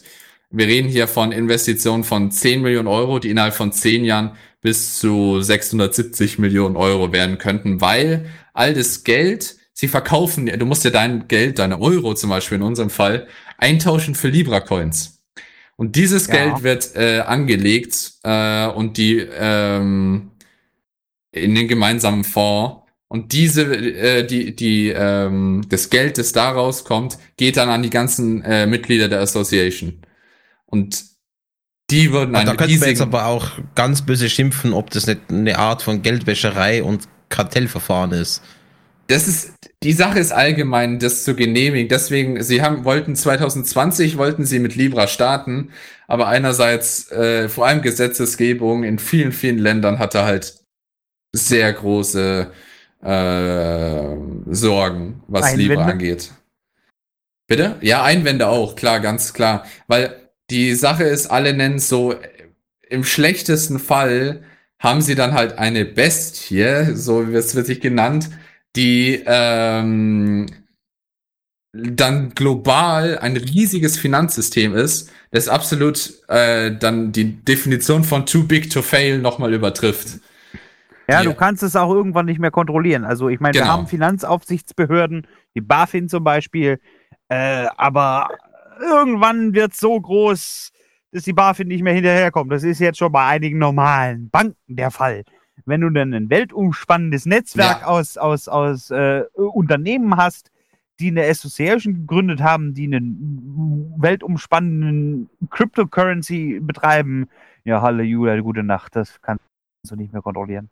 Also es hat auch viele Vorteile im Sinne von, die man auch erwähnen muss, eben der Gedanke ist Blockchain. Es wird wieder, wir hatten ja schon mal eine Ausgabe, in der wir über Blockchain geredet haben äh, und die Verbindung eben, da, die auch schon bei Bitcoin verwendet wurde. Ähm, es ist halt recht praktisch, weil sie manipulationssicher ist äh, und viele, allgemein viele Vorteile für Finanztransaktionen hat. Und sie dennoch äh, hat sie aber halt auch in Anführungszeichen, es ist keine öffentliche Blockchain in diesem Fall. Bei Bitcoin hatte je, war jeder Teilnehmer. Jetzt sind tatsächlich nur noch die Mitglieder der Association Teile der Blockchain. Ähm, ist jetzt aber schon ein bisschen ins Detail. Unterm Strich, äh, was deren offizielles Ziel eben ist, ist ganz klar, eine Währung für ärmere Länder aufzubieten. Und man muss ganz ehrlich sagen, viele würden tatsächlich davon profitieren, wenn sie mit Libra-Coins in ärmeren Ländern äh, zahlen könnten. Es würde für viele Leute tatsächlich äh, eine Unterstützung und eine Hilfe sein. Ob's Naja, das Problem, das Problem, was man da verstehen muss, ist, dass viele ärmere Länder kein ausgeprägtes Bankensystem haben, wie wir hierzulande. Da Mhm. kann es gut sein, dass du mal 2000 Kilometer, äh, da gibt es vielleicht viele verschiedene Banken, die viele verschiedene Konten anbieten, du, wo Ja. du nicht mal Teil davon bist. Das heißt, es ist nicht so wie hier, dass du, obwohl du 5 Euro Gebühren vielleicht zahlst, aber trotzdem überall Zugriff auf dein Geld bekommst. Ja, Das muss man da vielleicht noch mal dazu sagen. ja, Das ist, das Also- läuft da ganz anders. Das ist alles untereinander, das ist alles Wachsel eingeschachtelt. Da gibt es kein, sag ich mal, nationales äh, System, wo Banken agieren. ganz klar. Das ist Also es alles hat, lokalisiert. Also Libra hätte auch Vorteile, definitiv. Ähm, die Frage ist eben nur, äh, jetzt existiert Libra noch nicht. Es ist noch nicht gestartet. Und viele fragen sich halt, sollte man wirklich in den Händen von Facebook äh, oder von Facebook so eine Riesensache gründen lassen, die mit dieser gemeinsamen Power, die all diese Konzerne haben, die sich eigentlich alle zusammenschließen, um das eine zusammen zu machen, ähm, ob man sowas überhaupt zulassen sollte. Und das ist eben äh, anscheinend etwas, was nicht, äh, was sich bewahrheitet hat, dass es nicht ganz so einfach ist und da doch noch Einwände da sind. Da es ja letztendlich 2020 sollte starten, wir haben jetzt dann bald nicht mehr 2020. Ähm, und es gibt seitdem kein Update mehr groß zu Libra, was da jetzt draus wird, äh, weil sie eben, schätze ich mal, vor allem in den ganzen Ländern. 2019 war das ein Riesenthema, äh, aber mittlerweile sagen viele, oh, die ist tot. Es soll jetzt eine andere Plattform werden. Es soll so eine Libra Payment Plattform werden, äh, die doch ein bisschen nochmal was anderes ist. Ähm, aber man weiß es noch nicht. Es, sie versuchen es jetzt halt irgendwie doch noch zustande zu bringen, trotz der Einwände. Und ob es funktioniert oder nicht, ist die andere Frage. Also ist es so wie beim Hyperloop, so wie beim L1, wir werden sehen, wo es uns hinbringt. Ja, ja. Und ich meine, ich meine, wir immer beim können gleichen Konsens. tatsächlich schon, ja. Also bei dem anderen ist es eher, also bei Chromebooks und sowas ist es eher, ja, wer es haben will, der holt sich's. Bei Libra und bei zum Beispiel Hyperloop, da haben wir jetzt natürlich eher weniger Einfluss drauf auf das Ganze, weil wir kein, noch kein Libra-Coin kaufen können, wir können keinen Hyperloop kaufen. Ähm, da, wenn du aber- genug Geld hast, du bestimmt einen Hyperloop bauen lassen. Ja, schon. Äh, Ich gehe jetzt mal nicht davon aus, dass einer von uns das hat. Äh, vielleicht der Schweizer, ich weiß es nicht. Aber genau. Ja, ich habe mal so kleine Gartenanlage gebaut. Ja, so einen kleinen Hyperloop. Immer dieses Bravura-Bashing. Nein. Never Schweizer. Bashing. Nein. Never Ähm, gets und dabei ist er nicht mal Schweizer, genau. Ähm, er ist ja nur da wegen dem Geld. Ja, ist da jetzt was Falsches dran? Hat er selber ist gesagt. verständlich. Ich würde auch in die Gewusst Schweiz wie?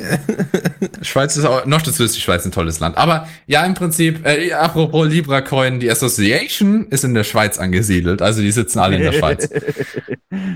Ah, Okay, jetzt will ich erst recht nicht, dass das durchsetzt wird, weil das kann nicht gut enden. das, also es ist was Interessantes für die äh, für die Zukunft. Ähm, Cryptocurrencies sind allgemein interessante Sache. Es unterscheidet sich von den ganzen Spekulativen dadurch, dass es halt stabil sein soll. Ähm, was sich aber in Finanzkrisen in der Vergangenheit schon immer als es haben schon andere behauptet und so Stabilität ist kann man schwierig garantieren. Im schlechtesten Fall kann auch da was schiefgehen. Schiefgehen Ähm, kann immer und überall was. Genau. Aber zumindest ist es etwas, was äh, viele vielleicht gar nicht mitbekommen haben und man hat es ja gesehen, vom Namen her kannten es jetzt noch nicht so viele, äh, was sich jetzt aber schon seit letztem Jahr hinzieht und die Zukunft noch offen ist. Weil es könnte tatsächlich unsere alle Zukunft auf einmal sein, innerhalb kürzester Zeit, wenn die doch zum Starten kommen, äh, dass dann auf einmal überall, überall Libre, auf all unseren Apps, all unseren Apps auf einmal nur noch mit Libra gezahlt wird. Und dann äh, wahrscheinlich sogar recht schnell, weil die warten schon lange drauf. Ja, und schauen wir mal, wo, wie es, ob es funktioniert, so wie sie sich vorstellen und wie das wird. Genau, Mal machen können wir eh nichts dran. das stimmt. In der Hinsicht, ähm, ja, das, die anonyme Zahlung äh, kann ich dir tatsächlich gar nicht sagen, Kativa, wie es bei äh, Libra ist, ob da die Zahlungen in Anführungszeichen auch anonym wären. Aber du hast recht mit illegalen Geschäften, äh, Geldwäscherei und äh, allgemein Kriminalität ist derzeit auch noch einer der Kritikpunkte an dem Libra-System, weil es nicht glaubwürdig äh, versichert werden kann, dass dagegen gut genug angekämpft werden kann. Nichtsdestotrotz. Ähm, Ich meine, entsprechende Fälle gab es ja schon bei Bitcoin. Und eben, wie willst du sowas überwachen? Ja, deswegen bei so einer großen Sache müsste Libra da schon sich eine bisschen bessere Strategie ausdenken. Und sie haben schon Strategien, aber es ist derzeit absolut nicht ausreichend, um sowas zu verhindern. Und wenn die Plattform startet und dann auf einmal alles Kriminalität darüber läuft, dann haben wir ein Problem. Naja. Nichtsdestotrotz, äh, es ist schon spät und äh, Technik ist immer ein anspruchsvolles Thema. Äh, das heißt, da braucht man auch irgendwann eine Pause danach. Von daher, äh, wir danken euch fürs Mitdiskutieren, für eure Einblicke, für eure Meinungen. Ähm, und freuen uns tatsächlich auch schon auf die nächste Folge, weil wir haben auch schon äh, einige Diskussionen aus der heutigen äh, Folge, die wir bestimmt auch wieder in die nächste Folge verlagern können. Vielleicht hat sich Okay. bis dann auch schon was verändert. Danke auf jeden Fall. Gerade in der Technik. Da Ja, klar. Minütlich was. Äh, ganz schnell, ja. absolut. Danke an der Stelle auf jeden Fall auch an unsere Patreons, Ralfi, äh, Metal Tail, Kodiak, Percy, Gita the Fox, Aldrich, Kativa, Aninok, Damien und Vivarix, die das alle mit möglich machen. Und vor allem auch ein großes Dankeschön an Corviat, äh, den Gründer des Tech Talks, der mal wieder dabei war. Äh, war sehr schön, Ja. dass du Mach, uns wieder besucht lass hast. mich doch nicht älter klingen, als ich bin und ich mach gerne mit.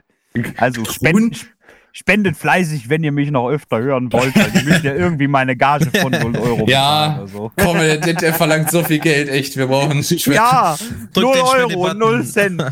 Technikexperten sind doch nicht so billig, wie man denkt. Ah, nun mach mich nicht besser, als ich bin. Na, aber ich freue mich auf jeden Fall, dass du mich wieder dabei haben wolltest und gerne wieder, so wie immer.